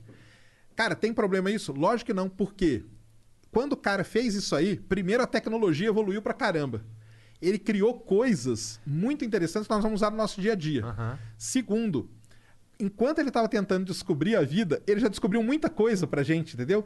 Então, colisão de estrelas, tipos de estrelas diferentes e várias outras coisas já foram descobertas por conta desse projeto. Então, cara, pro, continue procurando, entendeu? Mas é um projeto hoje que ele capta aí terabytes de dados que são analisados e tudo mais atrás de algum tipo de padrão de sinal que esteja ligado à vida civilização inteligente. Entendi. Esse aí é para procurar civilização inteligente mesmo. Eles não querem, é o que a gente chama de tecnoassinatura.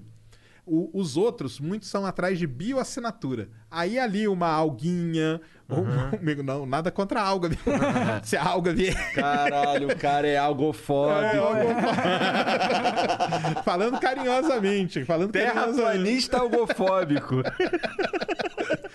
Falando carinhosamente, né? Mas então tem essa divisão. Ou você vai atrás de bioassinatura, ou você vai atrás de tecnoassinatura. Então tem essa galera da tecnoassinatura. Aí é procurar a civilização mesmo, entendeu? Entendi, Então que é tem. porque aí são seres que teriam sido capazes de desenvolver tecnologia e tal. E por quê? Porque eles teriam sido capazes de, de desenvolver a tecnologia, desenvolver um, um- um rádio, um emissor de rádio, e tá enviando esse sinal de rádio para o universo. E a gente aqui captando esse sinal de alguma maneira.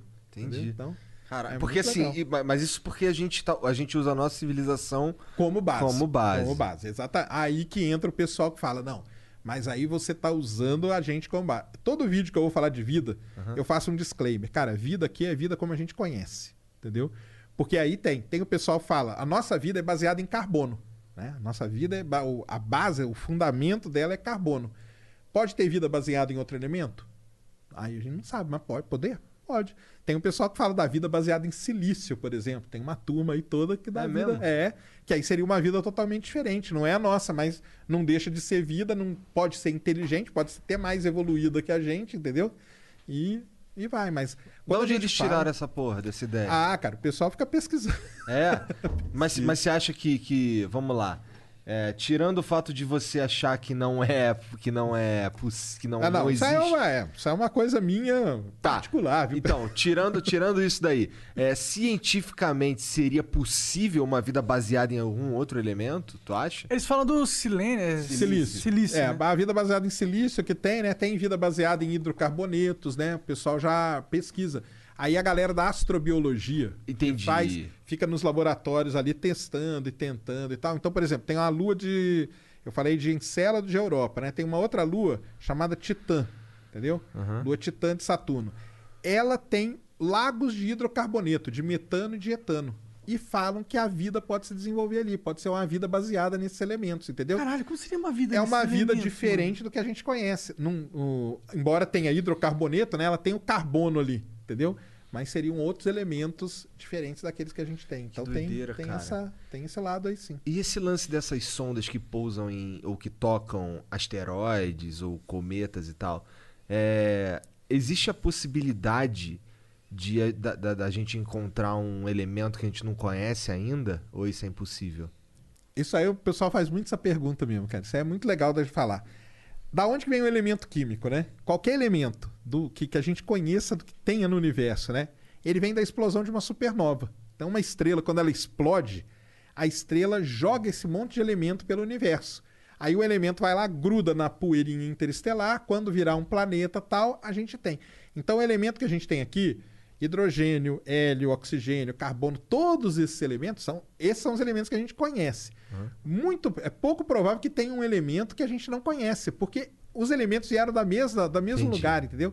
O elemento químico que está lá no asteroide, ele veio da mesma explosão de supernova que criou a Terra, que criou Júpiter, Saturno e tal. O problema foi depois as condições em que esses elementos foram submetidos. Então aqui na Terra ele foi submetido a uma situação de temperatura e proximidade do Sol que propiciou acontecer o que aconteceu com a Terra, ela ser sólida, ela ter a vida e tal. Júpiter não. Júpiter agregou muito mais material, virou um, uma- um planeta gasoso, entendeu? Ele não tem rocha ali, é diferente. Então tem essas diferenciações, mas aí a maneira como os elementos vão se combinando e ao que eles são submetidos. Mas o tipo de elemento, provavelmente é todo o elemento que a gente já conhece que é produzido nessa mesma explosão aí de supernova que a gente fala. Cara, esses cientistas são muito céticos, né, cara? Eu queria que ele falasse, não, dá pra descobrir um bagulho doido aí, vamos chamar de. Sei lá. Não, é, pode, pode ser Mano, que a gente descubra um. É, tipo, a partir do momento que. 90... Pode ser, Nato acabou de falar que é, não se dá. Tiver, não, se tiver fora ali da, dos, dos 104, né? Da tabela periódica, né? Não, não, não tinha eh, descoberto um novo elemento aí? Os caras não estavam tentando criar em Ah, não, laboratório? criar é outra coisa, né? É outra Aí- coisa? Porque aí tem os elementos sintéticos, né? Então, isso a parada é louca. Ah, Conta mais um pouco você, sobre isso. Você o que, que é um cria os elemento elementos. sintático, Ah, mano? Você mistura ali a determinadas, determinados compostos e tudo mais e cria um novo elemento. Então, na própria tabela periódica ali tem uma linha, né, dos elementos que tem os elementos sintéticos são criados em laboratório. E a Aí possibilidade eles não são deles- naturais, né? Aí já estão fora desse lance que eu falei da, da explosão e tal. O ser humano é foda. Essa é a parada. Mas, mas, mas, é, mas, a, mas, mas a possibilidade desses elementos faz parte da física também, né? Por Tá. mais que ele não, não tenha... Da essa- química mais, né? Da Mas química, é, é, da química e da física. E, e eu acho, acho que. Imagina se a gente. Imagina o que, que, que tipo de elemento que a gente pode descobrir, o que, que ele pode fazer. Invisibilidade, talvez seja associado a um Caralho! elemento. Superpoderes, The Boys.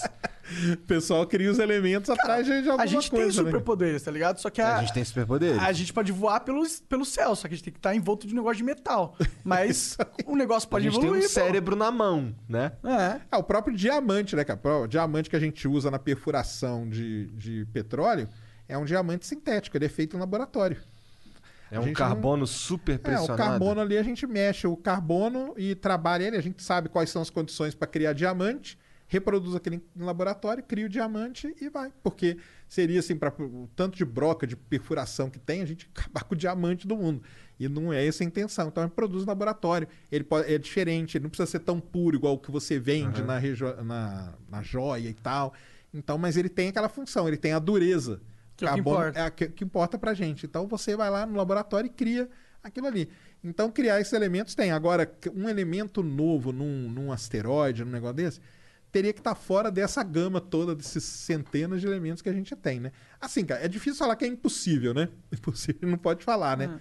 Mas é bem difícil estar fora do que. É, meu, se for parar pra pensar que 5% de toda energia, matéria, é o que a gente vê e enxerga, e 95% a gente não faz a É menor ideia do que é. A menor ideia. Tipo, 95% de toda a existência, de toda a realidade, É a gente não faz escura e matéria escura. a menor ideia do que é isso. Doideira, né? não é? O que, que pode ter lá? O que, que pode ter lá? Será que não existe um universo dentro da matéria escura? Ah, aí, ó. Caralho, aí agora a gente vai viajar então. Então, entre, entre nesse foguete conosco, Sérgio. Eu vou dar uma mijada e já volto. Tem, né, cara, tem as ideias aí, o pró início do universo. O próprio cara que ganhou o prêmio Nobel agora de física, Ah, o, é, Roger, que que ele- que que- o Roger Penrose, né? Ele foi, era amigo do, do Stephen Hawking. Ele ganhou porque ele resolveu as equações do Einstein, provando que o buraco negro existe. Entendi. Esse foi o prêmio Nobel dele. Mas ele tem umas ideias aí bem interessantes, cara. Ele tem a ideia dele, por exemplo, que o universo não tem fim e nem tem começo. O universo é cíclico. Ah, é uma expansão. É, o universo é cíclico. Ele tem um livro muito famoso, é Os Ciclos do Universo, que o universo é cíclico e que ele diz que a gente consegue identificar naquela radiação cósmica de fundo pontos ali que seriam do outro universo anterior. Caralho! É, ele fala. Não foi por isso que ele ganhou o prêmio Nobel, tá, pessoal? Ele ganhou por outra coisa. Mas ele tem essa. essa Mas ele essa... ganhou um prêmio Nobel, não ganhou qualquer um cara falando Nobel. essa parada aí, né? Exatamente, não é qualquer um. Caralho, ele que tem um loucura, livro e tudo isso sobre Pô, isso. é- Qual que é o nome dele Então, mesmo? Roger Penrose. Ah, porra, que foda, É mano. muito foda. O É, livro eu dele é nisso, muito mano. legal. E a ideia dele. Agora, qual que é o lance? Pra ele defender isso, e ele sabe melhor do que a gente, né? Tem que ter evidências, né? Então, uma evidência dele é essa: é achar nessa radiação de fundo que a gente chama, porque quando o universo explodiu, hoje, você tem uma radiação que está permeando aí, que veio de lá. Uhum. Existem satélites, sondas que conseguem detectar isso. E ele fala que naquela impressão digital ali do início do universo, ele tem aquelas marcas ali que são vestígios do universo anterior. Caraca. E- Só que aí você ele tem consegue- que provar de outras Entendi, maneiras. entendi. Aí já não, aí a- as hipóteses dele, a teoria que ele quer bolar, já cai por terra. A do Big Bang, do universo ter criado numa grande Explosão. implosão, na verdade, uma implosão, uma explosão, implodiu, explodiu e tudo mais, né? Aham. Expansão, na verdade. Expansão, é. Melhor uma expansão do que uma explosão. É, você tem muitas evidências, né, cara? Então, muita coisa que a gente olha para todo lado do universo, a gente consegue chegar naquele ponto inicial e É. tal. Mas aí a gente entra numa parada que, pô, ok. As conclusões que a gente pode chegar, dadas as evidências que a gente tem, é essa. Mas as evidências que a gente tem são muito poucas pra gente conseguir chegar em alguma conclusão. Além, né? Você fala. A, a mais disso. né? É, exato, exato. Então, tipo, a gente não sabe, tá ligado? A gente não, não- a gente não consegue saber porque a gente não consegue nem pegar essas informações, a gente não consegue ter, assim, a gente não consegue ver o que é matéria escura, do que, que ela é feita, qual que é a propriedade dela, qual é a lógica da, como que ela, como que ela se movimenta, o, que, que ela modelo, faz. então, o modelo que rege o universo hoje, né? O universo que a gente vive aqui, ele tá de uma certa maneira de acordo com um modelo que a gente tem em mente.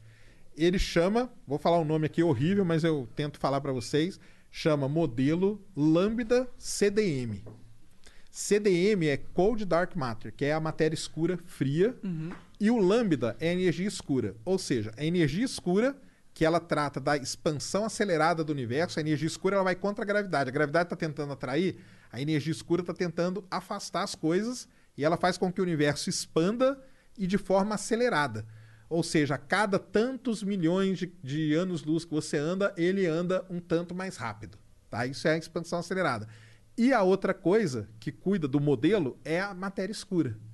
Que, que é a matéria escura? Matéria escura é uma, uma- Um dos melhores jeitos de explicar é o seguinte: é uma cola invisível que tem segurando as coisas. A gente não vê, a gente não detecta, mas a gente sabe que ela existe pela interação gravitacional que ela tem com a matéria que a gente conhece. Por exemplo, a galáxia está girando. Por que, que as estrelas da galáxia não saem voando pelo universo? Porque a matéria escura está segurando aquelas estrelas. Está como se fosse uma cola invisível que está segurando.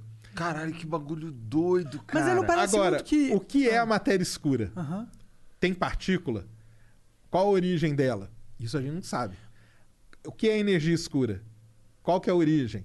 A gente também não sabe. Então aí é o que entra no que você falou. Mas ela se comporta muito como uma subestrutura universal, né? No sentido É, ela- que ela dá, ela dá o formato pros 5% que a gente enxerga.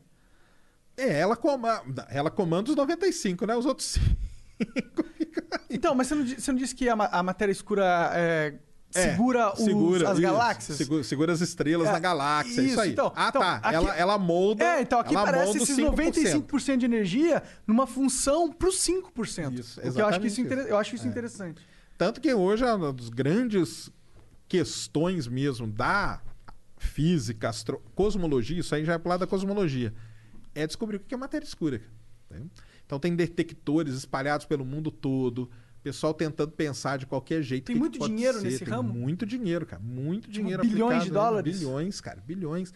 Detectores gigantescos na Antártica, detectores enfiados em montanhas aí pelo mundo todo, porque você tem que isolar ele muito bem. Como a matéria escura ela não interage com nada, tem que ter um ambiente ali o mais puro possível. Então os caras escondem detectores nas profundezas de montanhas aí. Caralho. Porque se a, se a partícula da matéria escura bater ali de determinado jeito, eles vão conseguir detectar. Então tem várias Tem muita coisa nessa área hoje. Nada ainda conseguiu. Caralho, como é que o cara consegue fazer um detector pra um bagulho que ele não sabe nem que porra que é? Ah, porque ele sabe que tem, vai ter uma interação gravitacional, entendeu?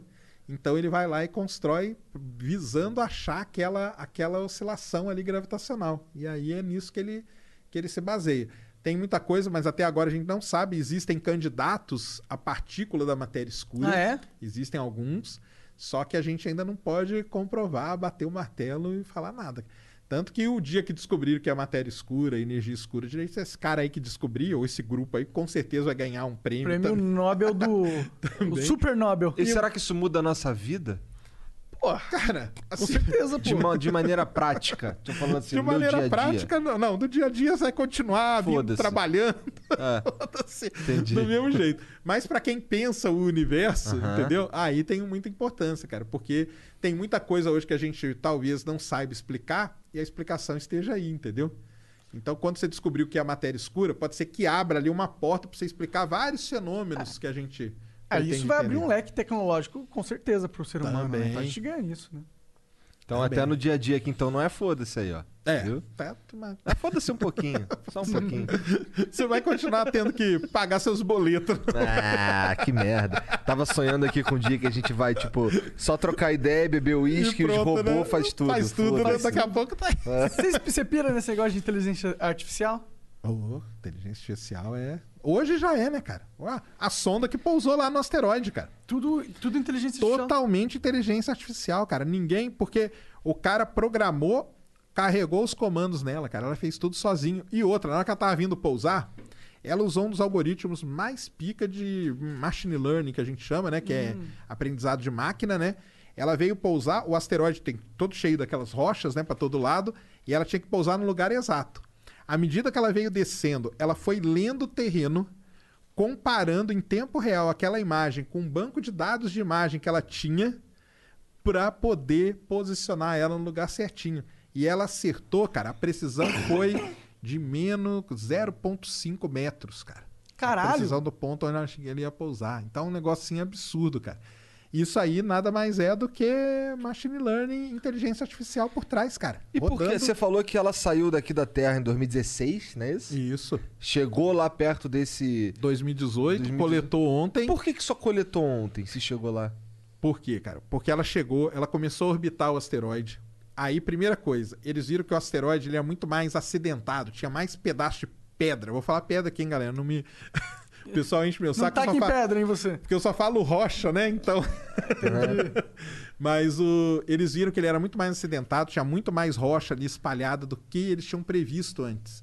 Então eles tiveram que fazer todo um replanejamento da missão. Entendi. Enquanto a missão estava lá. Caralho. Que loucura, nossa. Era pra ter sido feita essa coleta bem antes, mas só foi agora No por causa dia o cara disso. deve ter ficado assim, mano, 15 anos pra gente aqui, a gente não sabia Chegamos que lá, tinha não um sabia. de Exatamente. pedregulho nessa porra. Os pedregulhos tudo solto, porque é um asteroide pequeno, né? Então tá tudo solto ali. ah, é? É. Ah.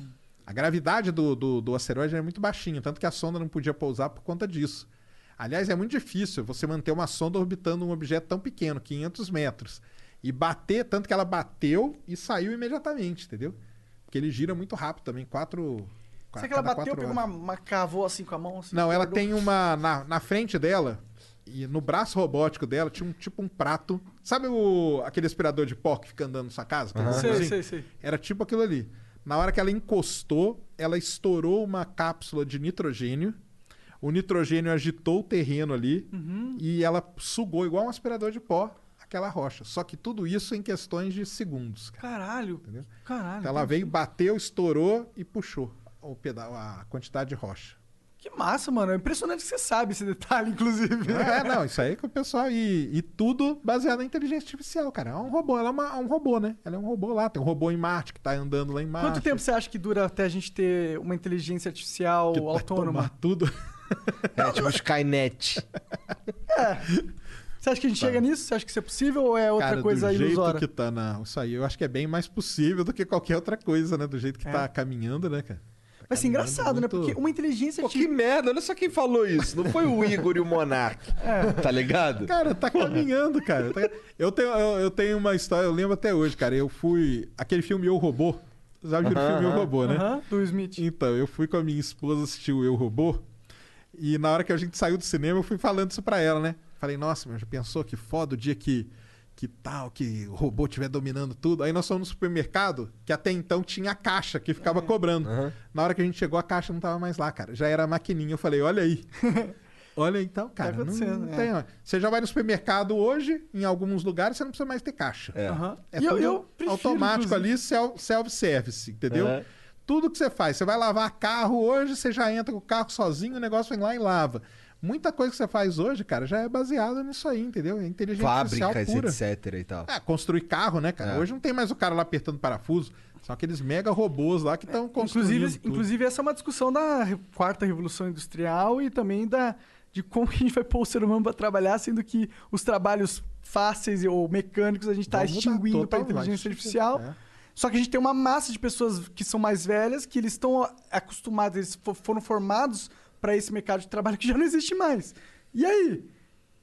Não, esse é um Que dilema que muito que grande, faz? cara. É um dilema. Eu, por exemplo, tenho dois filhos, né? Eu penso neles, né, cara? Porque Ah, mas seus filhos bem, porque eles vão estar treinados para o novo É, mercado de vamos, trabalho. né? vamos ver, né? Ou vamos pegar essa transição aí, que pode ser até pior, né? Não Pois sei. é, Então pois é, é complicado Bom, a gente demais, consegue cara. projetar coisas que, como por exemplo, é, um Tesla, ele, ele meio que anda sozinho em determinados lugares, né? Um carro. Inteligência artificial foda que tem ali nele Pois também. é. O algoritmo aí, machine learning dele é mais muito uns, violento, cara. mais uns 50 anos, 100 anos, vai, daqui a uns 100 anos, será que seres humanos precisarão dirigir? Né? Entra nisso, Acho né? que bem menos. Acho É, tudo bem. Eu, 20, 10 anos eu falei gente dirige 100 mais. aqui que é pra gente ir muito Mas longe. aí também, cara, a gente pega. te- Tem esse lado aí. Mas aí, cara, pega o no- a, no- a nossa geração, ou a minha, tô um pouco mais velho que vocês, que há pouco tempo o pessoal fala, não, quando, cara, chegar lá em 2010 tal, vai ter carro voando. Cara, tamo fudido que É. jeito, entendeu? Então. Cara, mas a gente tem uma roda elétrica. já viu esse cara anda. andando Então, numa roda? Tem a roda, né? Tem a roda que já, já anda aí A elétrica. gente acabou com todo o carro, ficou só a roda. Antes, antes era só no circo, monociclo ali, né? Agora você é já um meio anda de transporte urbano, pô. Não, evoluir, evolui, né, cara? Mas assim, às vezes a gente olha hoje e fala, pô, daqui tantos anos, mas não, não vai nesse passo que a gente imagina, né, cara? Sim. Às vezes a coisa acaba se dando uma segurada. Se bem que a internet foi um, foi um, um desse, né? Esse foi um boom, né, cara? É, Esse foi, um boom. foda. Isso eu, foi... eu quero mais um boom desse. Eu quero mais uma, uma revolução tecnológica foda. Eu acho que a gente tá precisando, inclusive. Eu não consigo nem imaginar o que que poderia ser. Ah, mas deve tá, tá, tá chegando, cara. Eu acho até Tá que na esse- hora, né? Eu acho que até esse negócio de pandemia e tal, dessas mudanças que aconteceram, isso aí pode Acelerar. acelerar, cara. Pode É. acelerar. Porque o pessoal viu muita coisa, né, cara, nisso aí, né, cara? É, coisa. viu que, opa, Negócio de escola, perder o- negócio de trabalho, entendeu? Os caras viram que o quê? Cara, eu perdia duas, três horas pra ir pro trabalho. Hoje eu trabalho em casa e o dono da empresa falou: cara, o cara produz mais, eu não preciso gastar com isso, isso, Aham. isso. O cara não passa meia hora no cafezinho. Cara, ai, é um negócio que até janeiro, janeiro era impensável. Hoje já é realidade em muita empresa que já tá querendo manter É, esse tipo. é. Pode crer. Então, cara, pode ser que isso que aconteceu é terrível, mas pode ser que isso aí impulsione muitas mudanças. É, porque- é meio que uma máxima da, da vida que a- o ser humano apre- aprende com catástrofe, né? Aprende com, com tragédia, né? Com, É. com coisas horríveis acontecendo. É, a gente não Porque aprende tem que se com adaptar, sucesso, né, cara? Tem É. que se adaptar. Ninguém ia, a partir de março, parar de trabalhar. Então, Claro, é. Tudo bem. Teve uma massa aí que teve, que foi, mas o pessoal se virou, deu o seu jeito e tal, não sei o quê. E nessa parte, a parte de educação também, né? Escola, né, cara? Os, caras, os professores até então estavam ali, né, cara? Ia lá pro trabalho, dava aula dele. Agora não, cara. Agora tem que aprender a mexer num Zoom da vida, aprender a fazer uma live da vida. Entendeu? Que é uma tecnologia, cara, que até janeiro, muitos professores, cara, nem sonhar. Pô, tem que ligar um microfone e aí dá pau, não reconhece, como que eu faço? É verdade. Hoje já estão aí, hoje o pessoal já tá dando aula, aula online ali, já tá melhor. Os profissionais tal, nesse já sentido, tá- sim. A pandemia afetou muito o teu trabalho? Cara, o meu em si, é eu trabalho com pesquisa, né, cara? Então, assim, eu já trabalhava bastante home office mesmo, assim, né, vamos dizer, e ia pra, pra universidade e tal, mas lá na universidade, a Unicamp em si, ela tá fechada, né? Então, nós vai, vou começar a voltar agora aos poucos, mas todo mundo tá em casa trabalhando. Sabe? Meu trabalho em si mesmo não, Não mudou muita não coisa. mudou muita coisa, porque tem esse trabalho, não é esse trabalho mais braçal, que tem que ir, tenho- não tem que abrir uma loja, não tem que fazer nada disso, né? Então não afetou tanto assim, não, né? Entendi, entendi. Mas eu falo de maneira geral, né, cara? Essas, essa mudança aí veio e pode acelerar alguma coisa dessa, entendeu? Pode Tomara, acelerar eu- eu muito, quero. Tecnologias novas e tal. Eu tendo a acreditar que a próxima revolução nesse sentido é a inteligência artificial mesmo. Ah, isso aí já tá, né, cara? Qual que a gente pegar tudo hoje, né, cara, que a gente tem perto da gente, né, cara? É porque o pessoal acha que inteligência artificial é só o robô vir andando aqui E e, matar todo mundo, é- né? Igual os Skynet. Terminator. Terminator. Mas não é, cara. Quanta I'll coisa be que... back. É. Quanta coisa a gente tem no nosso dia a dia que é inteligência artificial, né, cara? Tá Sim, aí, sim. Tá aí os próprios, ó, qualquer algoritmo desse que roda em qualquer lugar que você tá vendo aqui na Twitch, no YouTube, que tá rodando ali atrás, é uma inteligência artificial, né, cara? Ele fala, pô, o cara que gostou desse o Netflix, né? O cara gostou desse filme, ó, sugere pra ele esse, sugere pra ele esse, esse e esse. E aí mantém, então é, a inteligência artificial já tá aí. Agora em que nível que ela pode chegar é um negócio de É, talvez, mesmo. talvez ela vá avançando e aí quando ela chegar num nível, ela revolucione a forma com que a sociedade interage, tá ligado? Ah, tomara que ela se mantenha sempre a nosso. Por favor, né? É. Sempre. É, isso aí. eu- Você tá com medo da espero. Skynet, né? É, eu tô com um pouco de cagaço. Das... Porque assim, todos os filmes de. Todos os de- filmes é Sempre elas se elas voltando, comem né? nossa bunda. Tá ligado? Matrix, todos, 100%. Pô, vocês vocês viram, é, saiu uma notícia no jornal, um artigo, acho que da BBC, de uma, é, uma carta, um poema, uma carta, que uma inteligência artificial escreveu que a missão dela era convencer por que, que o ser humano não devia ter medo de uma inteligência artificial. E você lê a carta e é bizarro, tá ligado? Porque faz sentido, mano. E, Não. e- e parece muito que ela tá falando, mano. Parece muito você- que você acredita que é, tipo, alguém inteligente vivendo do outro lado, do lado do lado dos números, tá ligado? Dos lados da vida do, Eu não do vi Dark essa Matter. carta, não vi, não vi. Tu viu? Chegou a ver? Não, eu não cheguei a ver, não. Foi no BBC. é, Era um, um instituto desse de pesquisa de inteligência artificial, que ele tem esse negócio que eles estão É, ensinando um uma aprendizado de máquina, ler, cara. É. machine A ler e learning. escrever. Machine- você falou no começo do inglês, ca- cara, machine learning, cara, que- quer se dar bem aí no mercado de trabalho no, daqui, já é uma realidade. Aprenda machine learning, cara. Isso aí é machine learning. São esses projetos, tem esses projetos de machine learning aí que são foda, que você coloca, treina a máquina com determinada coisa, depois manda ela executar, cara, ela executa perfeitamente, cara.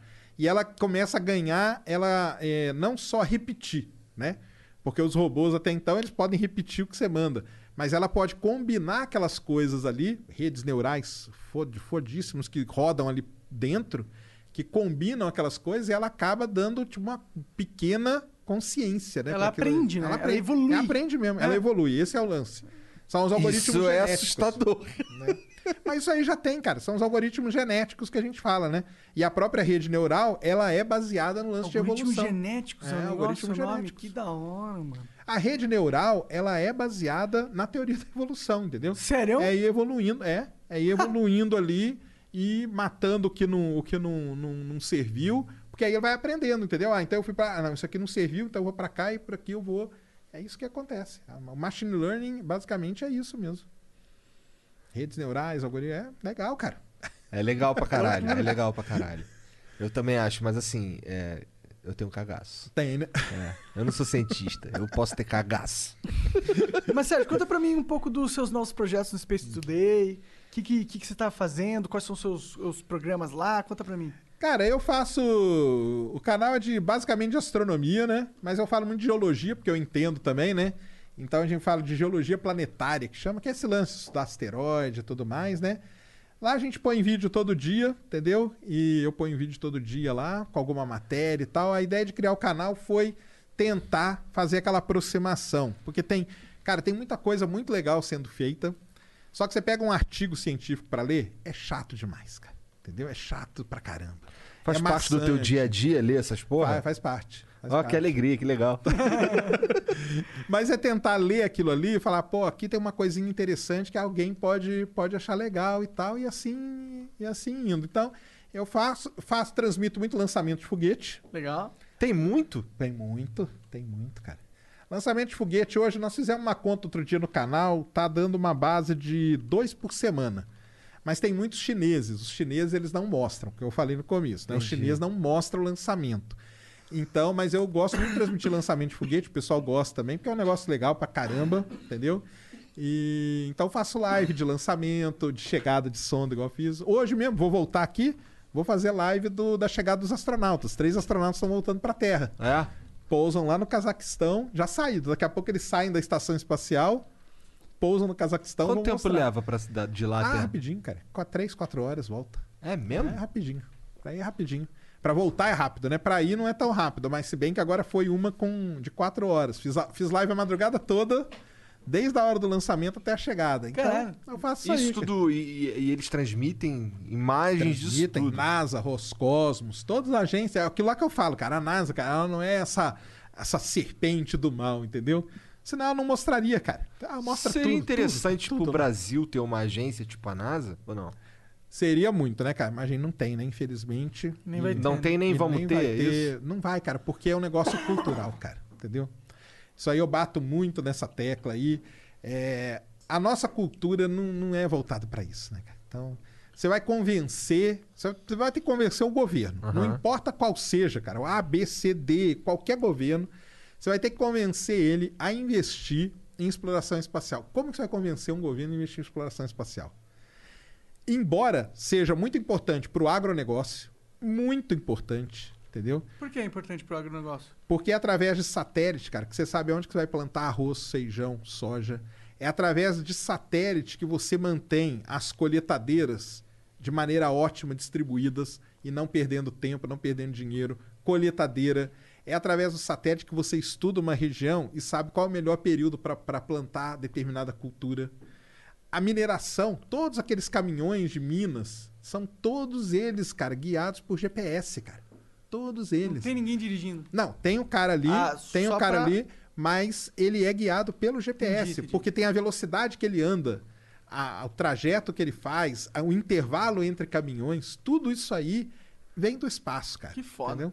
Então, assim, tem muita coisa. Desastres naturais, entendeu? Saber que região que pode inundar, que região que não pode inundar, onde pode ter deslizamento Daria de pra terra. ter pre- previsto Brumadinho, essas paradas? Brumadinho, Bru- Assim, do espaço não, né? Brumadinho você conseguiria prever de outras maneiras. Era né? fácil, foi Era só uma- fácil, é. um descaso humano grotesco. Isso é uma briga muito grande que a gente tem, principalmente que isso aí é da minha área, né? Mas daria pra prever bem. Ah, é? Agora, Hum. poderia prever não o acidente de Brumadinho, mas talvez um jeito melhor de onde do que fazer com os res- resíduos armazenar. da mineração. Entendeu? Eles Que fizeram é um meio moda caralho. Cara, é, qual que é o jeito mais fácil? Cara, lava isso aí e joga nesse reservatório aqui, vai enchendo, entendeu? Mas tem vários outros, outros jeitos, cara. Tem projetos aí. Eu mesmo fui de uma banca na, na Universidade Federal de Ouro Preto que o cara pegava o resíduo e fazia tijolo, cara, pra mandar pra construir casa popular. Foda demais. Foda demais, Porra, mas muito melhor, chega na, na empresa e fala isso aí. Não, cara, isso aí vai dar trabalho. Joga ali, ó. Põe uma mangueira enchendo aquele. E se morrer um monte de gente, eu quero que se Então, é foda. isso aí, minha, minha conta eu tá perdi, cheia de Eu dinheiro. perdi muito amigo em Brumadinho, cara. Muito amigo. mesmo. Sério? É, sério, que trabalhavam lá. Caralho, bad vibes. E- Porque é. Mas é porque, porque a empresa não quis, cara. Tá lá, já tem a tese do cara produzindo tijolo E com que, resíduo o que de. que deu de né, no final das contas, Brumadinho? Eles pagaram a grana? Estão pagando, eles pagam lá por mês, Ah, é? eles pagam um tanto. Então aí, tão, ainda não acharam, então, faltam 11 ou 15 corpos para achar lá ainda. Ah, não acha mais, né? cara? Não acha, né? Depois É. de tanto tempo já foi. Mas tem, tem isso aí. Então é. Então o espaço, cara, tem muita coisa legal. Só que vai convencer. Então não vai. É muito difícil por causa da cultura, entendeu? A nossa cultura não tá ligada a isso. E tem vários outros problemas. Então tem, por exemplo, Alcântara, né? Eu tenho até a hashtag que eu coloco que é esquece Alcântara. que O pessoal usou aqui comigo. O que, que é isso? O pessoal fala, cara, vamos lançar foguete lá de Alcântara? Eu falo, cara, não vai, cara. Esquece essa porcaria. Não vai, cara. Alcântara, lá no Maranhão, pra quem não sabe, entendeu? É um dos melhores lugares para lançar foguete. É, por causa da posição e tudo mais. Só cara, nós estamos no Brasil, cara. Quem que vai construir a infra lá? Que empresa que vai construir a infra? Não, é que é no Brasil mesmo. É que é no Ah, Brasil, é. né, cara? Quais são as empreiteiras? Eu já tenho três empreiteiras para construir lá, cara. Odebrecht, Camargo Correia. É, caralho. Eles vão começar É tudo de empreiteira novo. que construiria isso? Ué, empre... cara, quem quer construir, cara? Tem que construir estrada, aeroporto, porto. Tudo é empreiteira. Tudo é mesmo. Todos os meus três caras É os constroem três tudo caras, no Brasil. cara. É os três caras que Sério, é isso tudo. mesmo? É, ué. Que legal. que massa. Então eu falo pro pessoal, então é esse lance de ter, ah, tem uma agência espacial e tal. Cara, no Brasil é muito difícil. Eu gostaria, lógico, entendeu? O pessoal, ah, mas você é contra e tal. Fala, cara, eu não sou contra, é que eu sou mais realista, entendeu? Vocês vão pelo lado da fantasia. Eu queria morar nesse país das maravilhas aí, queria, mas nós não moramos, cara. Então, A gente tem que ter uma consciência, a gente sabe que não, não, vai, não vai ser assim. Mas seria excelente, cara. Entendi. O fut- Fora isso, economicamente também, a Índia. A Índia, ela especializou em lançar CubeSat. São satélites do tamanho da caixa de sapato. Tá? O pessoal descobriu que, cara, eu quero mandar um satélite para fotografar a Terra. É uma câmera de celular que vai ali, um transmissorzinho e um painelzinho solar. Não preciso mandar um satélite de duas toneladas Faz sentido. mandam uma caixa de sapato. Planet Labs, por exemplo, das empresas que mais manda esse tipo de satélite. Até o Brasil comprou as imagens da Planet Labs aí nesse lance todo do, da Amazônia e tal, desse rolo que deu. A Índia se especializou em lançar esse tipo de satélite, cara. Ela ganha muita grana por ano lançando esse tipo de satélite. O foguete dela leva 100 satélites de uma vez para o espaço. Só que ela manda 20 dos Estados Unidos, 30 da, do Reino Unido, 2 da, da Noruega, 4 da Austrália, e todo mundo pagando para os caras, entendeu? Pagando. Então, para a economia do país, fora tudo isso que eu já falei, para a economia do país, é uma grana que entra. E é uma grana diferente, cara, entendeu? É uma grana diferente É, que entra. Uma grana que não. É, tipo. É uma grana que tá Hum. atrelada ao desenvolvimento tecnológico. Tecno... Isso aí. É uma grana que está atrelada ao desenvolvimento. Então e você que vai. pode fomentar ainda mais Muito desenvolvimento, mais, fazer ele se tornar mais eficiente, blá blá blá e tal. Isso tá tudo bloqueado por burocracias. Então, hoje a gente tem o tal do acordo de salvaguardas, né, que foi feito lá para Alcântara, que é o seguinte, né? Os Estados Unidos concordou que o Brasil pode lançar foguete, porque 80% das peças de foguete são americanas. Então, qual que é o medo dos Estados Unidos? A gente põe um foguete aqui, eu abro o foguete, copio tudo e tchau, agora eu vou produzir o meu foguete. Sim. Então tem um acordo de salvaguardas tecnológico, que é isso, entendeu? Então tem várias restrições ali, várias coisas. Os Estados Unidos concordou, o Brasil concordou e beleza, tá parado nisso, entendeu? O que que acontece? Pegando aqui o exemplo de Alcântara, que é o, no- o nosso próximo. Alcântara tem comunidades quilombolas. Então tem toda uma briga ali, o que fazer com essa comunidade quilombola, Entendi. entendeu? Eu acho que você tem que montar um negócio lá de foguete e dar uma parte da grana pra esses caras. Então, mas não vão querer, aí, vai, aí, vai- aí começa, entendeu? Você vai querer isso, agora aí tem mais dois ali que não querem. Mas e os caras? O que, que os caras querem lá no Quilombo? Então, lá no queriam Quilombo, grana cara, pra caralho, falar a comprar verdade, Ferrari? eu acho que pouquíssimos foram lá conversar com os caras, entendeu? Não tô nem aí pros caras. Pouquíssimos foram lá conversar com os caras. E eles veem o seguinte, cara, ninguém vem aqui conversar com a gente, os caras querem entrar aqui e arrancar tudo a gente daqui. Então nós não vamos deixar. Então começa todo esse impasse. E aí, cara, voltando, né? Nós estamos no Brasil, né? Então É. começa esse lance que você falou. Não, vamos lá, cara, vamos montar aqui um projeto no Congresso. Cara, vamos montar a base e vamos dar X% pros caras. Não, não, cara. Aí você tá no Maranhão, que é meu estado. O que, que você tá man- colocando o dedo aqui? Eu não quero isso, não. Porque eu quero que você dê pros outros ali, ó, que é o dono daquela fazenda, tal, tal, tal, e pro outro ali. E tá, aí começa, né, cara? E aí não. Aí vira essa. Essa preguiça que É é, um o bolo Estado sem brasileiro. fim, cara. É isso aí. Ah, meu Deus.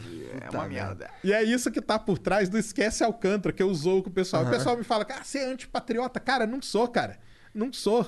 Só que eu tô ligado como é que funciona o bagulho aqui É, no Brasil A e galera tal. não tá. O pessoal acha que vive no País das Maravilhas, que não é assim, cara, infelizmente. Ô Sérgio, tem uma porrada de satélite desativado orbitando a Terra aí? Como é que é isso? Isso é um grande problema, lixo espacial, cara. É? É um problema mesmo? Problemaço. Problemaço que a gente tá criando ao, em ao redor da Terra um cinturão, né? De lixo, né, cara? De lixo. E às vezes um desgarra e cai por aí, né? Então você já deve ter visto alguma notícia. Ah, cai um, um pedaço de lixo espacial, Uhum. não sei aonde e tal. Esses são descontrolados, então eles podem cair em qualquer lugar. Então esse é um grande problema. E outra, se a gente quiser colocar um novo satélite lá, tem um espaço que está ocupado pelo lixo espacial. Então, hoje tem projetos japonês, japonês principalmente, de tentar limpar esse um pouco da órbita baixa que a gente chama, né? A órbita da Terra é dividida em órbita baixa, até 500, 600 quilômetros, órbita média, órbita geoestacionária, que é 36 mil quilômetros, que é onde fica o satélite de comunicação e tal, e o espaço profundo lá, que aí são as sondas espaciais. Então, nessa órbita baixa, tem muito lixo espacial, muito, cara. Então, tem aí estimativas que falam de. Vou falar de lixo, né? não de satélite, porque tem pedaço de satélite. Tem satélite que um já bateu no outro e criou pedacinhos. Então, o pessoal fala aí na casa de 25 mil pedacinhos de coisa orbitando aí. E pode ser um número muito maior, porque pode ter pedaços muito menores e que podem estragar. Um desses pode bater numa estação espacial da vida, colocar os astronautas em risco e tal. Entendi. E como que os japoneses querem limpar essa parada? Cara, eles têm alguns projetos muito legais. Um deles é você jogar uma rede. É muito legal isso aí. Você joga uma rede, a rede pega o, o satélite, ou o lixo, né? Quando ela pega o lixo, aumenta o arrasto. E aumentando o arrasto, ele ca- a velocidade dele diminui E e ele ele, vai vai, caindo. caindo até queimar na atmosfera. Tem esse, tem o lance de atirar um dardo. Então ele atira um dardo e puxa aquele lixo e guarda num reservatório, num, num- tipo num tanque. E depois esse tanque todo queima na atmosfera. Então tem vários projetos aí que já estão, porque isso é uma realidade terrível mesmo. É, porque se a gente manda satélitezinho pra caralho, esse satélitezinho... Muitos caem, tá? Muitos caem. É? Tem a vida útil, eles queimam de forma controlada. Não tem Entendi. problema, mas tem os, os descontrolados. Esses são os Entendi. problemas. Então eles têm vida útil, Tem. daí eles são 15 programados ou cair, é isso? Que 15 maneiro. anos, mais ou menos, alguns desses de comunicação, de internet, chega a ter 15 anos de vida útil. E aí a própria empresa ali do ano satélite, ela já comanda ele para quando tá chegando perto da vida, ele queimar na atmosfera. E aqueles, e aqueles satélites que o Elon Musk tava mandando pra fazer Tá internet? mandando. Amanhã, viu, galera? Amanhã tem mais um lançamento. Ah, é? É. Quem Como- quiser assistir lá. Como que anda esse negócio? Eu sou muito curioso, porque eu acho que isso vai permitir eu ter uma casa na floresta. Cara, isso é uma das grandes tretas atuais que tem aí pelo mundo. Sério? É. O que acontece? O Elon Musk quer construir o Starlink, Aham. que é a rede dele de- de, de internet rápida. Ótimo nome, inclusive. Queria funcionar com 13 mil satélites. Ele tem licença. Ele tem licença para lançar até 30 mil. Por quê? Porque os satélites dele é esses que vão queimando, vão batendo, e o satélite dele já tem essa inteligência artificial para quando detecta um problema, ele mesmo pilota para queimar na atmosfera. Ele queima totalmente, tá? Ele não tem, não cai, não acontece nada disso. O que que acontece? Primeira coisa, tem a briga com os astrônomos. Porque o céu tá atrapalhando muito quem faz imagem, quem estuda e tudo mais. E aí começou uma briga gigantesca entre astrônomos e a galera que é o- os fanboys do Elon Musk. Fala, não, você é o defensor do, de bilionário. Double Bice Elon Muskianos. Mas o que que acontece, cara? Não é só a Starlink, viu? A do Elon Musk é uma, a OneWeb é outra e a Kuiper da Amazon é outra. Então tá todo mundo querendo essa porra. Cada uma delas é na casa de 20 mil satélites. Só que a galera não fala dos. Aí que entra. Eu defendo o céu, cara. Eu, eu acho que é ruim o que ele tá fazendo pra gente observar. Mas vamos lá. Primeira coisa, eu acho que é, que é terrível os caras só caem matando nele. Por que caem matando nele? Porque ele é o cara do marketing, né, cara? Então você bate nele e tá tudo bem. Tá tudo bem assim, né? Tá batendo em alguém que é conhecido. Segunda coisa que pouca gente fala, ele já está conversando com os astrônomos para tentar minimizar esses efeitos, tá? Então o satélite dele já está indo com uma tipo de uma viseirinha e quando o sol bater aqui, o sol vai criar uma sombra, então você não vai ver mais o satélite dele. Entendi. Ele está criando isso aí. Com os outros ninguém conversa, com a OneWeb ninguém conversou e nem com a Kuiper ninguém conversou também. Então por que que não vão para cima desses caras? Essa é uma crítica que eu faço a quem fica só falando, não, não, porque você é fanboy aí de bilionário e tal, entendeu? Não é assim, cara. Ah, eu sou, um pouco. Eu adoro Elon Musk, achei ele muito foda. Cara, eu sou fanboy de todo mundo que faz algo útil pra mim. Então, mas então, mas aí que tá, ele, ele tá fazendo algo útil e ele tá conversando com os astrônomos, cara. Então ele tá, ele tá buscando uma maneira de minimizar toda a situação. Hoje tá tendo problema? Hoje tá tendo problema, sim. Então tem observatórios aí no mundo que estão tendo problema, Ah, é? Porque o, o satélite, ele passa num período do dia que é tipo seis e meia, sete horas da noite, que os- é o momento em que os observatórios estão calibrando os instrumentos para fazer observação de noite. Entendeu? Então o cara chega no observatório desses profissionais, ele tem que calibrar aquele instrumento. Ele pega uma estrela, ele pega um negócio, calibra ali o equipamento para passar a noite observando. E nesse momento está atrapalhando. Tá, ele vai Tá calibrar e passa um Aí satélite passa aquele na monte de frente. satélite, não é um, né? Aquele monte. Vocês já nunca viram é, o Starlink, não? Não, não. Ah, não. Você vê um dia que você vê o Starlink, é muito legal, cara. Cara, tem como mostrar ali na Você tela? vê- Será? A gente consegue pôr uma imagem ali? Do Starlink? É. Ah, tem, tem no YouTube pra caralho isso? tem no YouTube Ô, pra caramba. Que é o aí. vídeo ou só uma imagem estática? Eu mesmo? quero o vídeo, o vídeo. Tem um vídeo, o pessoal Será que vai aí, dar cara. copyright pra gente? Não, não, Não, vai, não. não, não. Tem, tem, o pessoal que filma e me manda todo dia, cara. Fala, ah, tô aqui, o que, que é isso? Vai cair Starlink, cara. Porque o que acontece? Logo que ele é, são lançados 60 de uma vez. Logo que ele é lançado, vai um atrás do outro. Então, quando você vê no céu, parece uma invasão alienígena. Você vê aquela correntinha de satélite passando assim, ó. Que maneiro. Caralho. E aí você coloca um aplicativo no seu celular, Heavens Above. E aí coloca ali Starlink. E o aplicativo fala o dia que o Starlink passa em cima de você. Então você tá aqui em São Paulo, você tá no Rio de Janeiro, onde você estiver. Já vou baixar essa porra que Isso. chegar em casa. E aí você fica vendo. E aí, tipo, em São Paulo. domingo e segunda passou no. Domingo e segunda passou pelo. Pelo sul do Brasil. Coloca aí, ó. Aí. Caraca, Eles cara. passam desse jeito. Cara, parece o Papai Noel, mano. Eles passam desse jeito. Ó, o e Papai aí, Noel aí, galera. Retinho. Retinho. Várias renas. É. É Que assim que ele loucura. passa. É um monte de aqui- luzinha passando isso aqui- retinho Então, no céu. você contar aqui vai ter umas 60. Isso aqui é logo depois que ele é lançado, cara. E o pessoal que não estava acostumado, quando começou, aí já tem uns mais afastando. Ah, mas é só quando ele é lançado. É, Depois aí que, que ele acontece. chega na atmosfera. Não, não. Ele é lançado, aí um, algum, algumas semanas ele continua nessa formação. Depois ele vai subindo a órbita e ele vai. Cada um vai tomando o seu, Seu ponto, ponto. Aí já não fica nessa correntinha, Mas dá pra- daria pra ver? O quê? É, de olho nu? Isso aqui você vê olho nu. Isso aqui Não, é não, não, não. Tipo, nu. quando ele estiver subindo. Não, não. Quando seu- ele estiver na órbita dele, você não vai mais conseguir ver Ah, é? a, a olho nu, Entendi. não. Você só consegue ver logo depois que é lançado nesse esquema aqui. Então, cara, às vezes o pessoal, cara, o que, que tá acontecendo? Olha isso aqui. Eu falo, calma, cara, isso é Starlink, cara. Tá? Ah, eu não acredito, eu vi e tal. Maneiro. Então é muito legal. Quem nunca viu, coloque aí o Heavens Above, Heavens de céu, né? Above. Coloca lá Starlink, ele vai ler pelo seu celular onde você tá e ele vai te falar. É um dia- aplicativo, É então. um aplicativo, tem Maneiro. para computador, tem para celular. E ele fala o dia que eles vão passar. Então, domingo e segunda passaram no sul do Brasil. E aí vai. Então aí tem que ver lá Legal. quando que vai passar. Você vai na janela, você vê. É tipo sempre entre seis e meia e sete horas da noite, tá?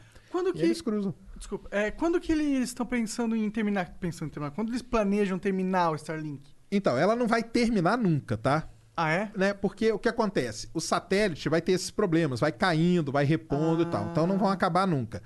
Quando que eles querem colocar para usar? Hoje ela já está sendo usada no norte dos Estados Unidos, sul do Canadá. Tá uma faixa ali que o pessoal já está usando. Que legal. Tá? E já estão usando agora no último furacão que teve no Golfo do México. Já usaram os Starlink, usaram a rede para fazer a comunicação entre as equipes Que foda. e algumas tropas americanas já estão testando. Agora, o mais foda é que eu vou te falar agora. Você pode ser beta tester, qualquer um. Sério, eu quero. Você entra em starlink.com, você preenche lá, vai dar seu endereço. O dia que tiver disponível na sua região que você colocou ali, você vira beta tester do Que Starlink. foda. E tu já é?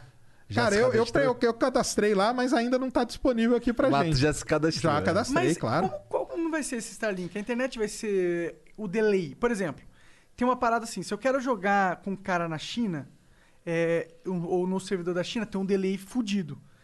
Esse Starlink, ele afeta isso de algum jeito? Ou ainda vou Vai ter um delay o- fudido? Não, o delay vai ser bem menor. Ah, é? Ah, vai ser bem menor. Sério? Bem menor. Cara, isso muda Porque o mundo você dos vai games, ter você a não tem sua- noção como. Você já viu a. É uma anteninha, né? É sério, cara. Ficou porque- de pau Não, duro muda. aqui. Não, não muda, porque aí, aí o brasileiro vai poder competir, por exemplo, no Dota com o europeu no mesmo ping. Então, a chance de desenvolver o cenário de games e competitivo no. Brasil exponencialmente a partir dessa mudança é grande. Caralho! Caralho, que da hora! Porque eu não sei se vocês já viram o Starlink pra você fazer ele usar, você tem que comprar uma anteninha. Nunca vi. Não, Nunca vi é uma também. anteninha. Depois bate aí no, no, no- Vocês vão ver a imagem. Bate aí no Google, antena do Starlink. É uma anteninha que você compra e é aquela anteninha que comunica com o satélite, entendeu? Então você vai ter a comunicação direta ali. E qual que é, vai tipo, a velocidade da parada? Essa Ah, ali essa é... Isso, essa, essa anteninha aí. Essa anteninha do Starlink. Isso mesmo. Aí, ó, aqui nessa casa aqui, ó, essa anteninha do Star- do Starlink. Bem cara. simplinha, bem, tipo Bem uma parabólica. né? É uma parabólicazinha. Você Tomara que aí seja barato. E põe, então, aí que é, entra o negócio de custo. Eles falam que. Ele, ele falou, né, internet gratuita pro mundo Uhum. todo e tal, É. mas vai ter um custo ali, não vai ter jeito, né? E vamos ver quanto que vai ser. pior do que as internet brasileiras não vai ser, tá ligado? não tem como ser. E quanto que tá a velocidade? Cara, aí a velocidade. Eu sei que o pessoal fez um teste aí outro dia, mas eu não lembro, depois tem que olhar. Mas é bastante? É bastante. É internet é, mais- rápida, rápida. é melhor do que a, a de cabo. Melhor. É melhor que a de cabo? Melhor que de cabo. É internet rápida, cara. É pra, nego, é pra você construir sua casa lá no meio da Amazônia. Então, tá no meio mano, do, do mar e nossa, que conversar tranquilo, que entendeu? foda, cara. Eu acho que isso, isso talvez seja algo que revolucione a sociedade, mano. Também acho. Verdade. 13 mil, ele fala que com. Acho que é 12. Verdadeira globalização. Ah, é, vai aparecer daí. Com, Ô, com a gente 13 tá mil ele tem cobertura momento global. perfe- perfeito de criar o nosso time de Dota, cara. Que vai lançar o Starlink, a gente vai poder competir mundialmente. É isso. Aí. Deus no, a- ajustando o universo pra gente. Exatamente. Entendi. A Terra é plana e a gente é o centro da Terra plana. E só isso aqui já, já mata a Terra plana, viu? Só pra voltar. É verdade, né? Como que o Starlink funciona num, num- num domo? Ah, tem uma explicação. tem uma explicação. Pra tudo tem. Bom, Sérgio, vamos ler um pouquinho aqui. Vamos ler os beats que a galera manda pra Leia gente os aqui. beats aí. Vamos ler. da galera. Então, Mas antes a gente vai um intervalo rápido de três minutos. Três minutinhos, a gente vai ficar no mudo aqui. Eu vou contar até três. E a gente vai ficar um, dois, três. Tamo de volta aí, ó. Porra, ele fala três, dois, eu fico sempre esperando um. Mas é porque se eu falo um, um sai na, na desmutando. Entendi, tá Entendeu? bom. Beleza. Bom, a Malazarte mandou 300 bits. Salve, salve família. Serjão, tô infiltrado em um grupo de terraplanista há uns meses. Cara, esses dias eles marcaram um encontro e um deles mandou a localização no grupo. O GPS eles acreditam, né? Haha.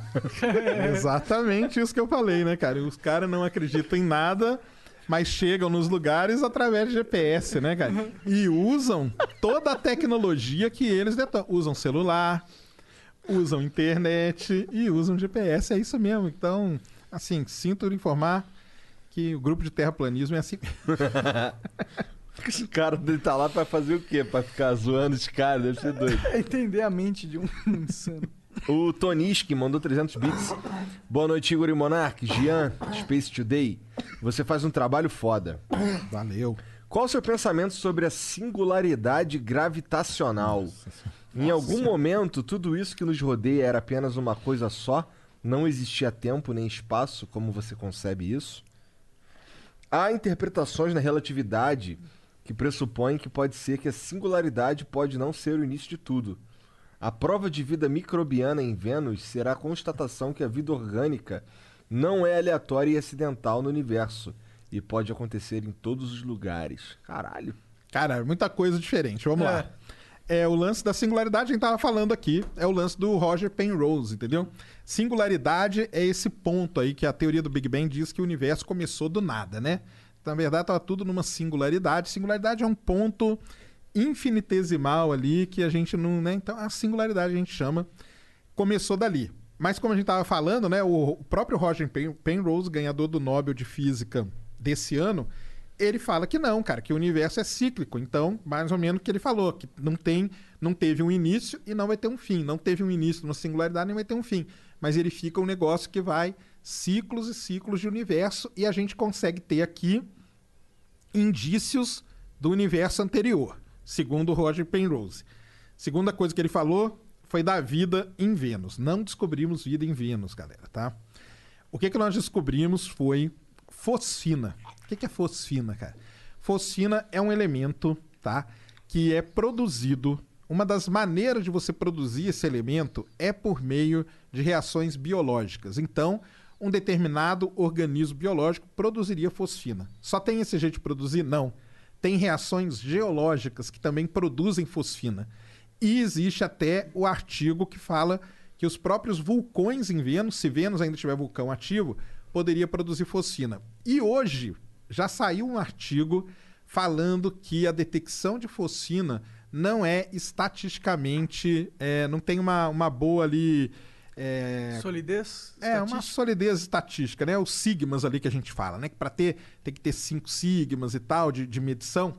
Falam que essa medição da fosfina em Vênus não tem essa robustez aí estatística. Então o pessoal já está colocando em xeque isso. Lembrando que não é vida, tá, pessoal? Não foi descoberta a vida. Foi descobri- descoberto um elemento igual o metano em Marte. Metano pode ser produzido por reação biológica, mas também por geologia. Tá? Agora, é legal de ter descoberto isso. Se comprovar, a gente vai lá, mandar sonda para Vênus e tudo mais. Então, é maneiro. Maneiro. Tá aí. Beleza. Lembrando que eu falo, cara, que a vida inteligente não existe, tá? Agora, microbiana eu acho que pode existir sim. Tá, peraí que eu me perdi aqui. Rapidinho. Uma hora eu chego. Então aqui. Tá aqui, ó. Quantas vezes isso acontece? Não, mas sabe por quê? Que o Monark ele, não, ele desliga o, o celular dele, desliga com o tempo, tá ligado? Daí eu tenho que ficar mexendo aqui. Então eu acabei me, per- me perdendo. Mas enfim, já achei. O IGA Labs mandou 300 bits. Tava esperando esse flow. Excelente trazer mais papo sobre ciência. E 42. Resposta de. 42 é o Guia do Mochileiro das Galáxias, a resposta pra tudo aí do universo, da vida e tudo mais. A resposta é 42. Tá bom. um Parabéns abraço pelo- aí pra galera que é fã do Mochileiro. Parabéns pelo trabalho, Sergião. E Flowers. Valeu, cara. Obrigado. O Zerrael 1x mandou 300 bits. Sergião, é verdade que se existia um telescópio super potente que consiga enxergar muitos milhões de anos-luz e a gente usar para observar a Terra, a gente seria capaz de assistir o nosso passado? A extinção dos dinossauros? A era egípcia? Caralho. Ele deu uns saltos gigantescos Não, não, é, aqui, porque né? o que acontece é o seguinte, é quando a gente olha pra uma estrela ou qualquer coisa que eu falo assim, estamos olhando pra aquela estrela ali, o Sol, por exemplo. Quando você olha pro Sol, você tá vendo o Sol como ele era há oito minutos atrás, que é o tempo que a luz leva pra sair do Sol e chegar até aqui na Terra. Se você olhar para um, pra uma estrela que está a 200 anos-luz de distância, quer dizer o quê? Lembrando que anos-luz tem esse nome, mas é uma medida de distância, não de Aham. tempo, tá? Quer dizer que a luz dela demorou 200 anos para sair da estrela e chegar. Então, Nós estamos olhando para lá e olhando para o passado. Ele está falando que se a gente conseguisse pegar um telescópio ou mandar para fora da teria que se mandar para fora da galáxia e tal para poder ter uma distância dessa, entendeu? E aí observar. Não é bem assim, cara, porque tem o lance da expansão do universo também, entendeu?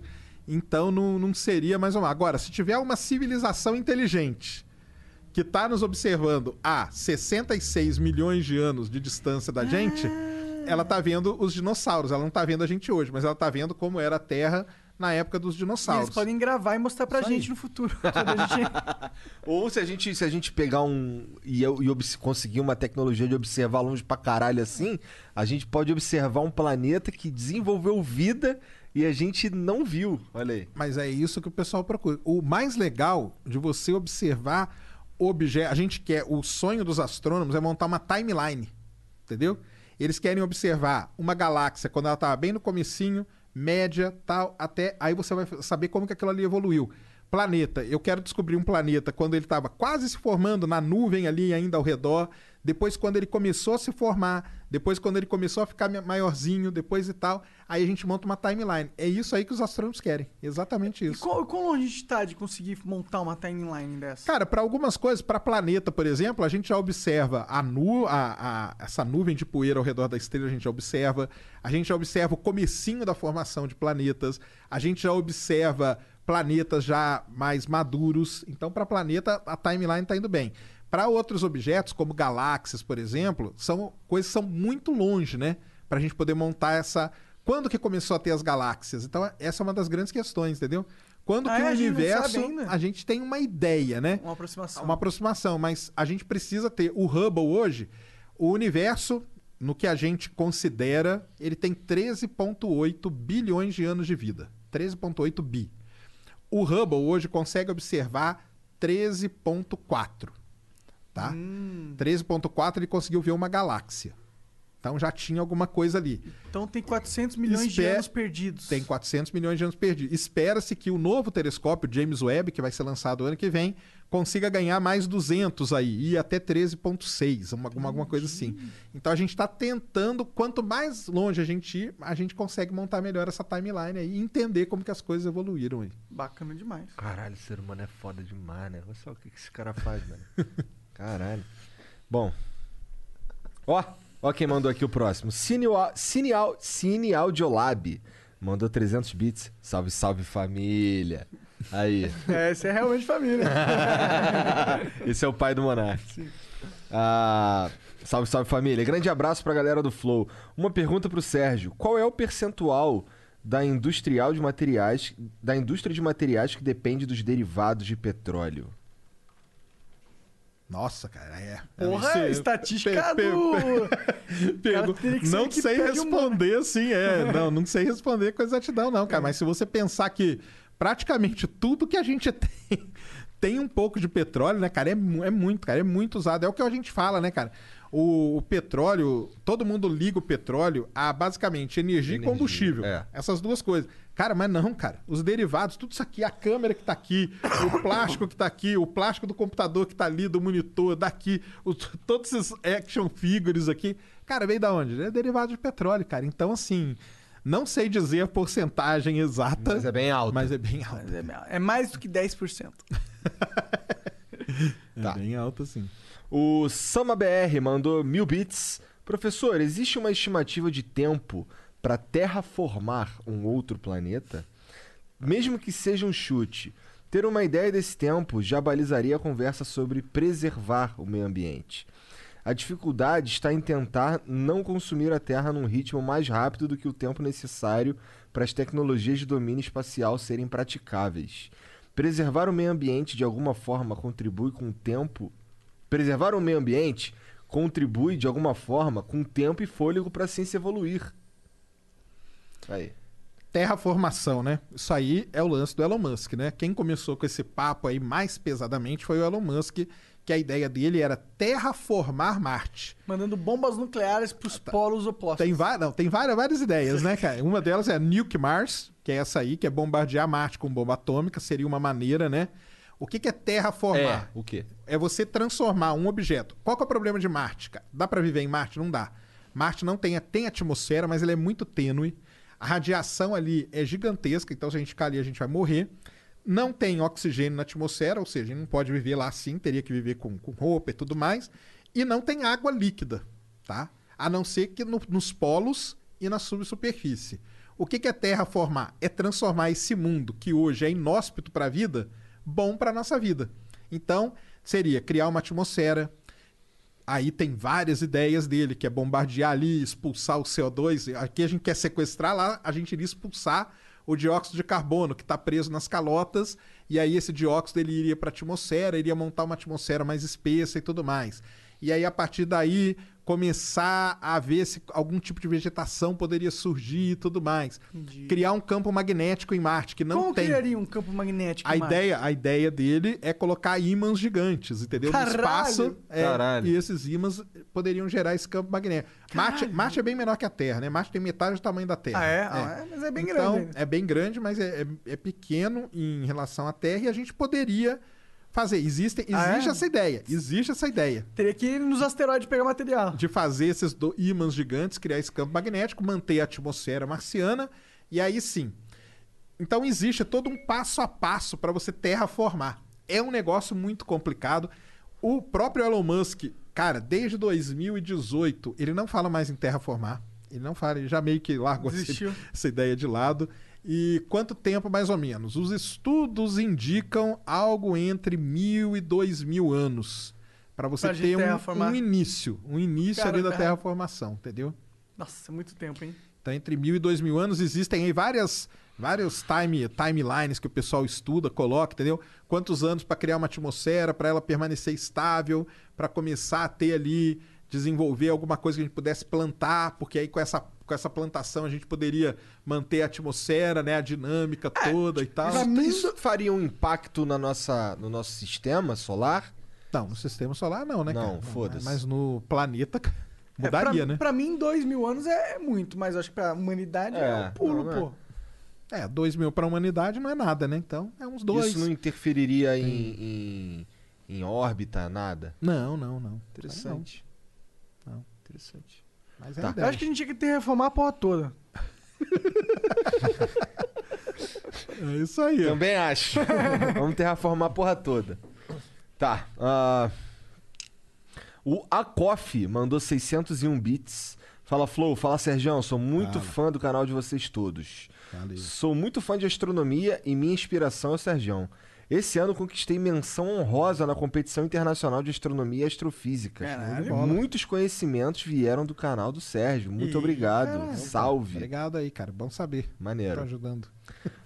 O HGTFPS mandou 5 mil bits. Boa noite, Flow e Sérgio.